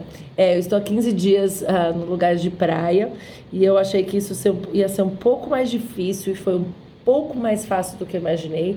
Essa questão da não responsabilidade. Eu sou super responsável, eu sou, tipo assim, e trabalhei durante esse tempo, não, não é que eu não fiz nada, mas eu achei, falei, nossa, vai ser super difícil. E não foi super difícil. Foi difícil de saudade. Mas assim, eu trairia tranquilamente meu marido e meus filhos pra cá e tava tudo bem, entendeu? Então eu nunca pensei que eu fosse me sentir tão bem. Nunca pensei que você toparia morar numa ilha deserta. Maybe. Eu nunca pensei. Agora, a gente pode falar que mesmo na ilha, ainda assim, ela foi missionária? Claro, Fui, né? gente. Claro. Que já ouvimos Fui. testemunhos. Já, já ouvimos e vamos ter mais em breve, vocês vão ver. Mas é isso, é que, é que daí é aquela coisa de novo que a gente voltou lá atrás um pouquinho mais sério da, brin- da, da questão de que eu sou o que eu sou, eu não mudo porque eu não tô com os meus filhos, eu deixei de ser, isso sempre fui eu. Então é, é essa identidade que ela, que ela continua aí, né? Mesmo de férias. É verdade. Minha Paulinha, qual que é o seu? Nunca pensei Nossa, meu dessa nunca semana. pensei, é completamente diferente do da Erika. Eu vou trazer aqui pro tema da, da criança. E, e que já é uma coisa que eu já tô preocupada, meu filho chupa chupeta, né? E o meu nunca pensei é eu chupei chupeta até os sete anos de idade. E eu era, eu tinha uma relação com a chupeta que é a mesma que a Erika tinha com leite condensado. Eu chupava chupeta, eu levava chupeta pra escola, porque assim, sete anos você já tá na primeira série, né? Então eu levava chupeta pra escola, eu me fechava no banheiro e eu chupava chupeta escondido pros meus amigos da escola não verem. Então eu tinha esse vício de ir pro banheiro, chupar a chupeta, esconder a chupeta na bolsa e, e, e voltar pra casa com a chupeta. Isso até os sete anos da minha vida. E hoje o meu filho chupa chupeta e eu não consigo tirar a chupeta dele porque eu projeto nele esse amor, essa paixão, essa obsessão que eu tinha pela chupeta. É, eu projeto na criança, entendeu? Então é isso.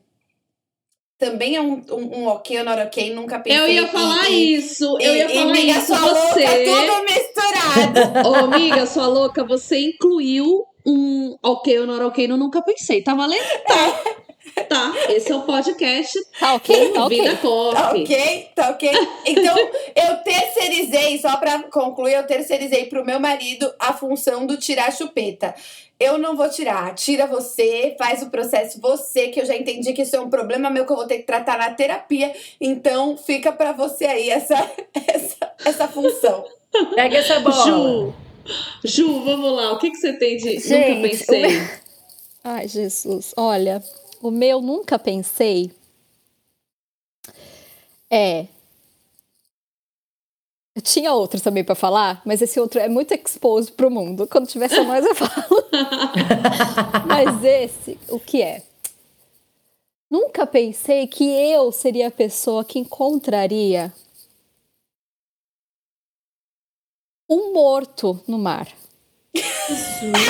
Oi, hello. Gente, Uma Tudo pessoa bem? morta. eu me aproprio dessa história muitas vezes. Eu conto essa história pras É pessoas real. muito, porque é a melhor história que vocês vão ouvir. Que achou é a melhor morto, história. Juliana? Eu achei um morto. Eu saí Tava na praia, saí pra andar na praia, e aí, conforme eu, eu era adolescente, tá? Eu tinha acho que 14 anos.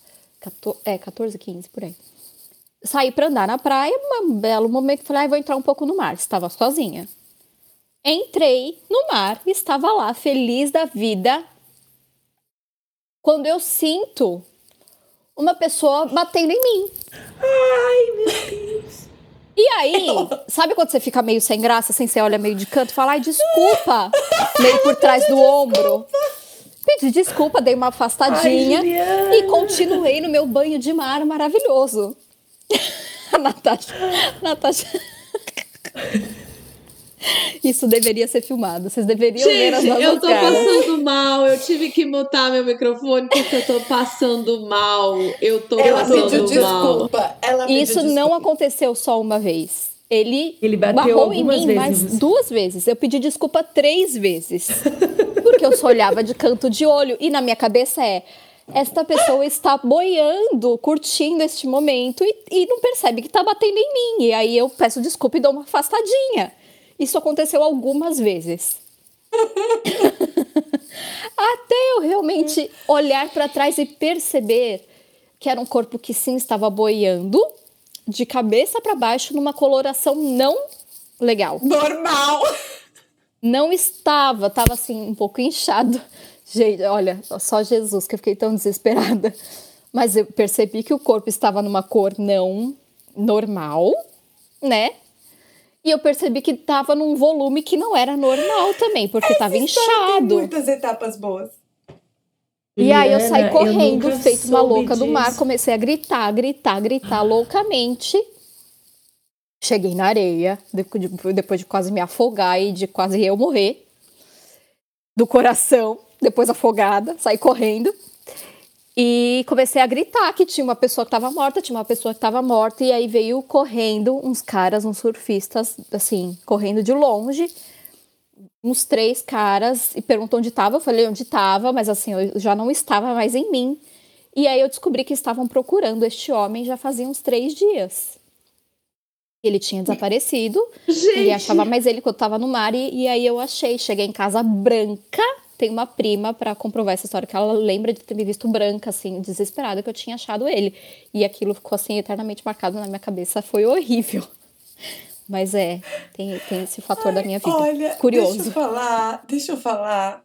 Eu amo essa história, desculpa. Com todo respeito à pessoa que faleceu. É, não é sobre ela.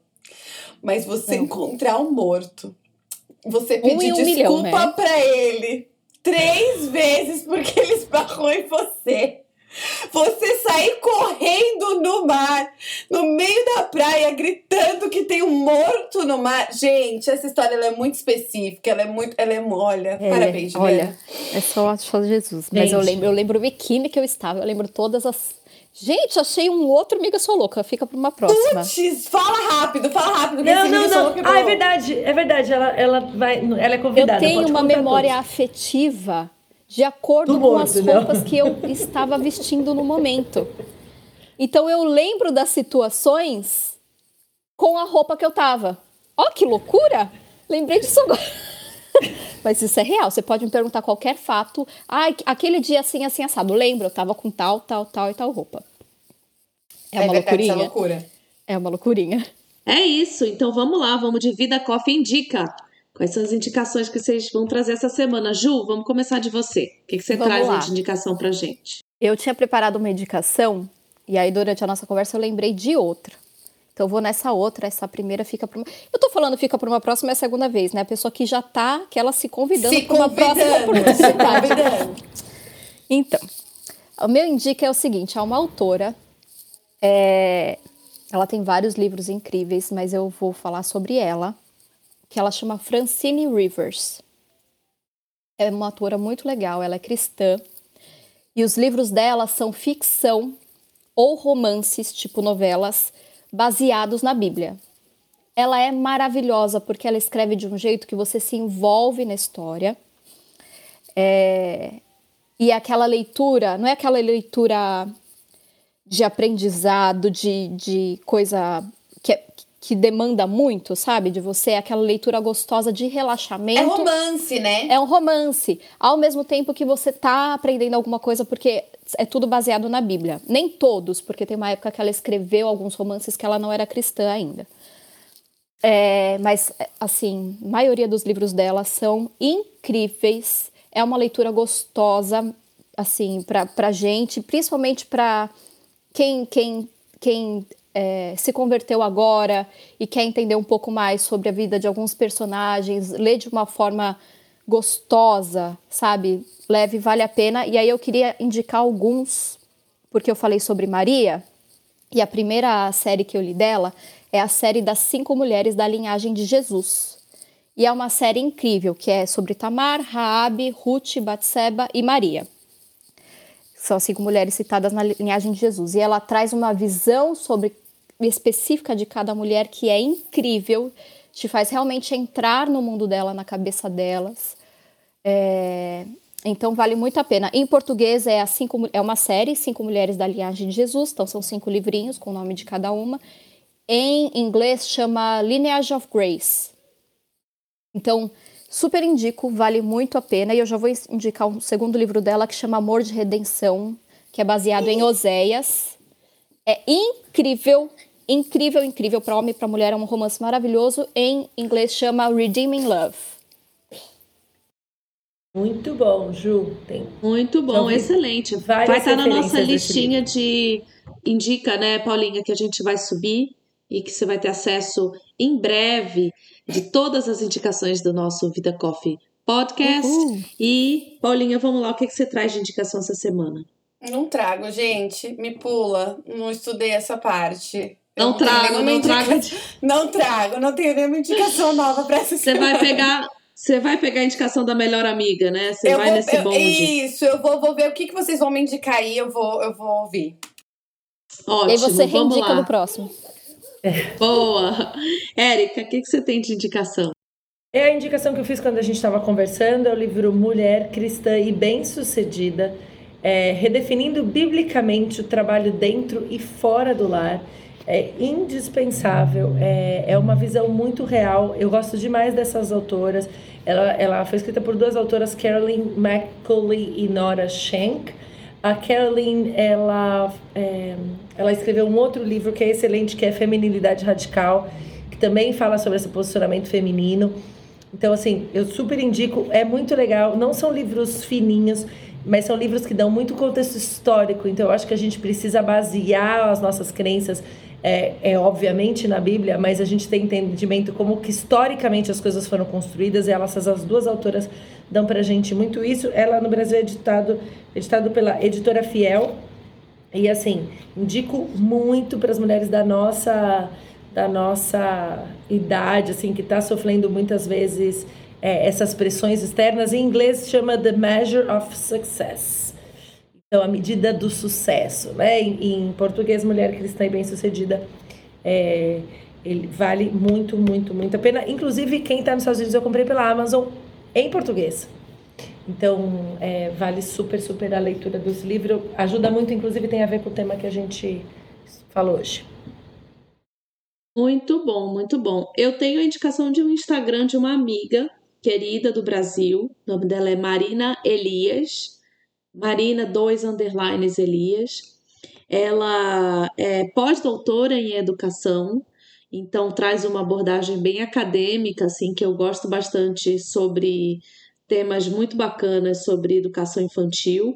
E ela tem um tema de pesquisa que eu acho muito interessante, que é o sobre brincar. É, ela traz ideias muito práticas, assim, nada teóricas no Instagram dela, sobre como que a gente pode ter ideia de brincadeira, é, principalmente para quem está é, já que a criança já, já tem uma necessidade de interação e às vezes a gente fica meio sem saber o que, que eu faço para brincar é, para mim, sempre é muito confortável quando eu boto uma função naquele brincar, se torna mais interessante para mim. Então, eu sempre lembro: eu sou adulta, eu não gosto mais de brincar. Mas se eu puder fazer desse momento de brincadeira com meu filho, que já está é, tendo um entendimento maior, se aquilo ali puder ser um pouco mais prazeroso, ele também vai perceber que para mim está mais prazeroso. Hoje eu tenho assim um, um uma relação muito é, bacana com os meus filhos e muito eu devo a esse brincar com eles. É, um brincar que seja agradável, que seja, enfim, de certa maneira até um pouco intencional, como a gente gosta de falar. Então a Marina dá muita dica boa. Marina é, o quê? Sobre... Desculpa. Marina. Marina, underline, underline, Elias. Eu já tô seguindo, é... gente. Acabei de procurar. É... Muito legal. Ela é bem legal, ela dá muita dica é, sobre o que, que aquela brincadeira pode trazer de conteúdo. Então vale a pena dar uma olhada, às vezes, se você está sem ideia de como fazer essa brincadeira. É, eu já testei algumas brincadeiras da Marina e de fato fazem muita diferença. Eu queria só falar de uma, por exemplo, que para deixar assim mais clara. Teve uma brincadeira que eu fiz aqui em casa que a Marina que me ensinou, que era meio é, brincar de baralho com cada é, sentimento tá ali dentro de uma carta. Então a criança que pegava a carta tinha que identificar, dar exemplo. Então, por exemplo, frustração. Aí, o que é a frustração? Dá um exemplo de frustração. Quando que você já viu alguém da família frustrado? É, essa coisa de você etiquetar cada sentimento. Às vezes são ferramentas que é, são tão aparentemente simples, mas que fazem uma diferença muito grande. Depois os meus filhos vão lá e falam: mãe, eu tô frustrado. Da onde veio essa informação? De um brincar. Então eu gosto muito das ferramentas que a Marina traz e fica aí essa indicação. Boa. Muito legal. Maravilhosa. Já entrei aqui também. É isso aí, gente. Que? Tava certo? É a Érica, é isso mesmo. Vai, pode Ok. É. É isso aí, gente. Muito bom. Esse foi o Vida Coffee Podcast. Uh, a gente teve hoje o prazer de ter Super Ju Yang aqui com a gente. Ju, muito Ai, obrigada. obrigada. Eu que super agradeço.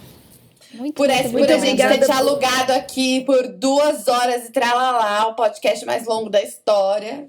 Ai, gente, será Mas... que foi eu que falei demais? Não, não foi. não. Todas nós aqui é, eu, eu fiquei muito feliz de ter você, Ju, é, porque a, a, o seu, o seu, a sua experiência e a sua disponibilidade de contar a tua história com tanta verdade. É, e eu sei que isso vai ser libertador para muita gente. Amém. É, o, o, isso, é, eu sempre tenho esse, esse conceito, sempre peço muito para o Senhor que as minhas dores elas não sirvam só para que eu amadureça, mas também que sirva para outras pessoas. E a gente vê isso acontecendo hoje, Ju. Então, muito, muito obrigada por você Mesmo. abrir e permitir que o Espírito Santo Verdade. use a tua história para ser cura para outras mulheres. É, e é isso, gente. Se você ouviu aqui com a gente, você. A nossa oração é que, que as nossas experiências te encorajem que você não veja na gente modelos a serem seguidos, mas que nós te inspiremos a ir buscar a fonte que é Jesus. É Ele que vai te dar a direção, a sabedoria que você precisa para esse momento da, da tua vida, seja mãe ou não, esteja na espera da maternidade ou esteja no pós-maternidade, independente da, da, da estação que você esteja vivendo, que você busque no Senhor. É, a, o, o, a fonte realmente da tua alegria, que você se cerque de pessoas que te levem também para o Senhor, que a gente falou bastante sobre isso aqui, a importância de quem está perto da gente, né? E que, e que a gente entenda que é nele que a gente vai ter a abundância de tudo que a gente precisa. Uh, ah, para a gente viver cada vez mais uma vida leve aqui, mas com consequências eternas. E é isso aí, você acabou de ouvir o Vida Coffee Podcast, um podcast da Vida Church. Nosso próximo episódio vai ao ar na próxima sexta-feira. Você pode acompanhar o Vida Coffee Live toda segunda às 10 da manhã e quinta às 6 da tarde no horário da Flórida, através do canal da Vida Church no YouTube, youtube.com.br Vida Church. Se você tem interesse em participar de um dos nossos pequenos grupos do Vida Coffee Sisterhood, você pode entrar na bio do nosso Instagram e encontrar lá todas as informações nós temos grupos presenciais e online. Se você ainda não segue o Vida Coffee nas redes sociais, nós somos o vidacoffee.life no Instagram e no Facebook. Você também pode acompanhar a nossa igreja pelo vidachurch.life e através do canal do YouTube. E até semana que vem, meninas. Muito um bom! Beijo! Muito bom! Muito beijo! Obrigada, Ju! Beijo, beijo, obrigada, eu Até amei. Um beijo! beijo. Beijo.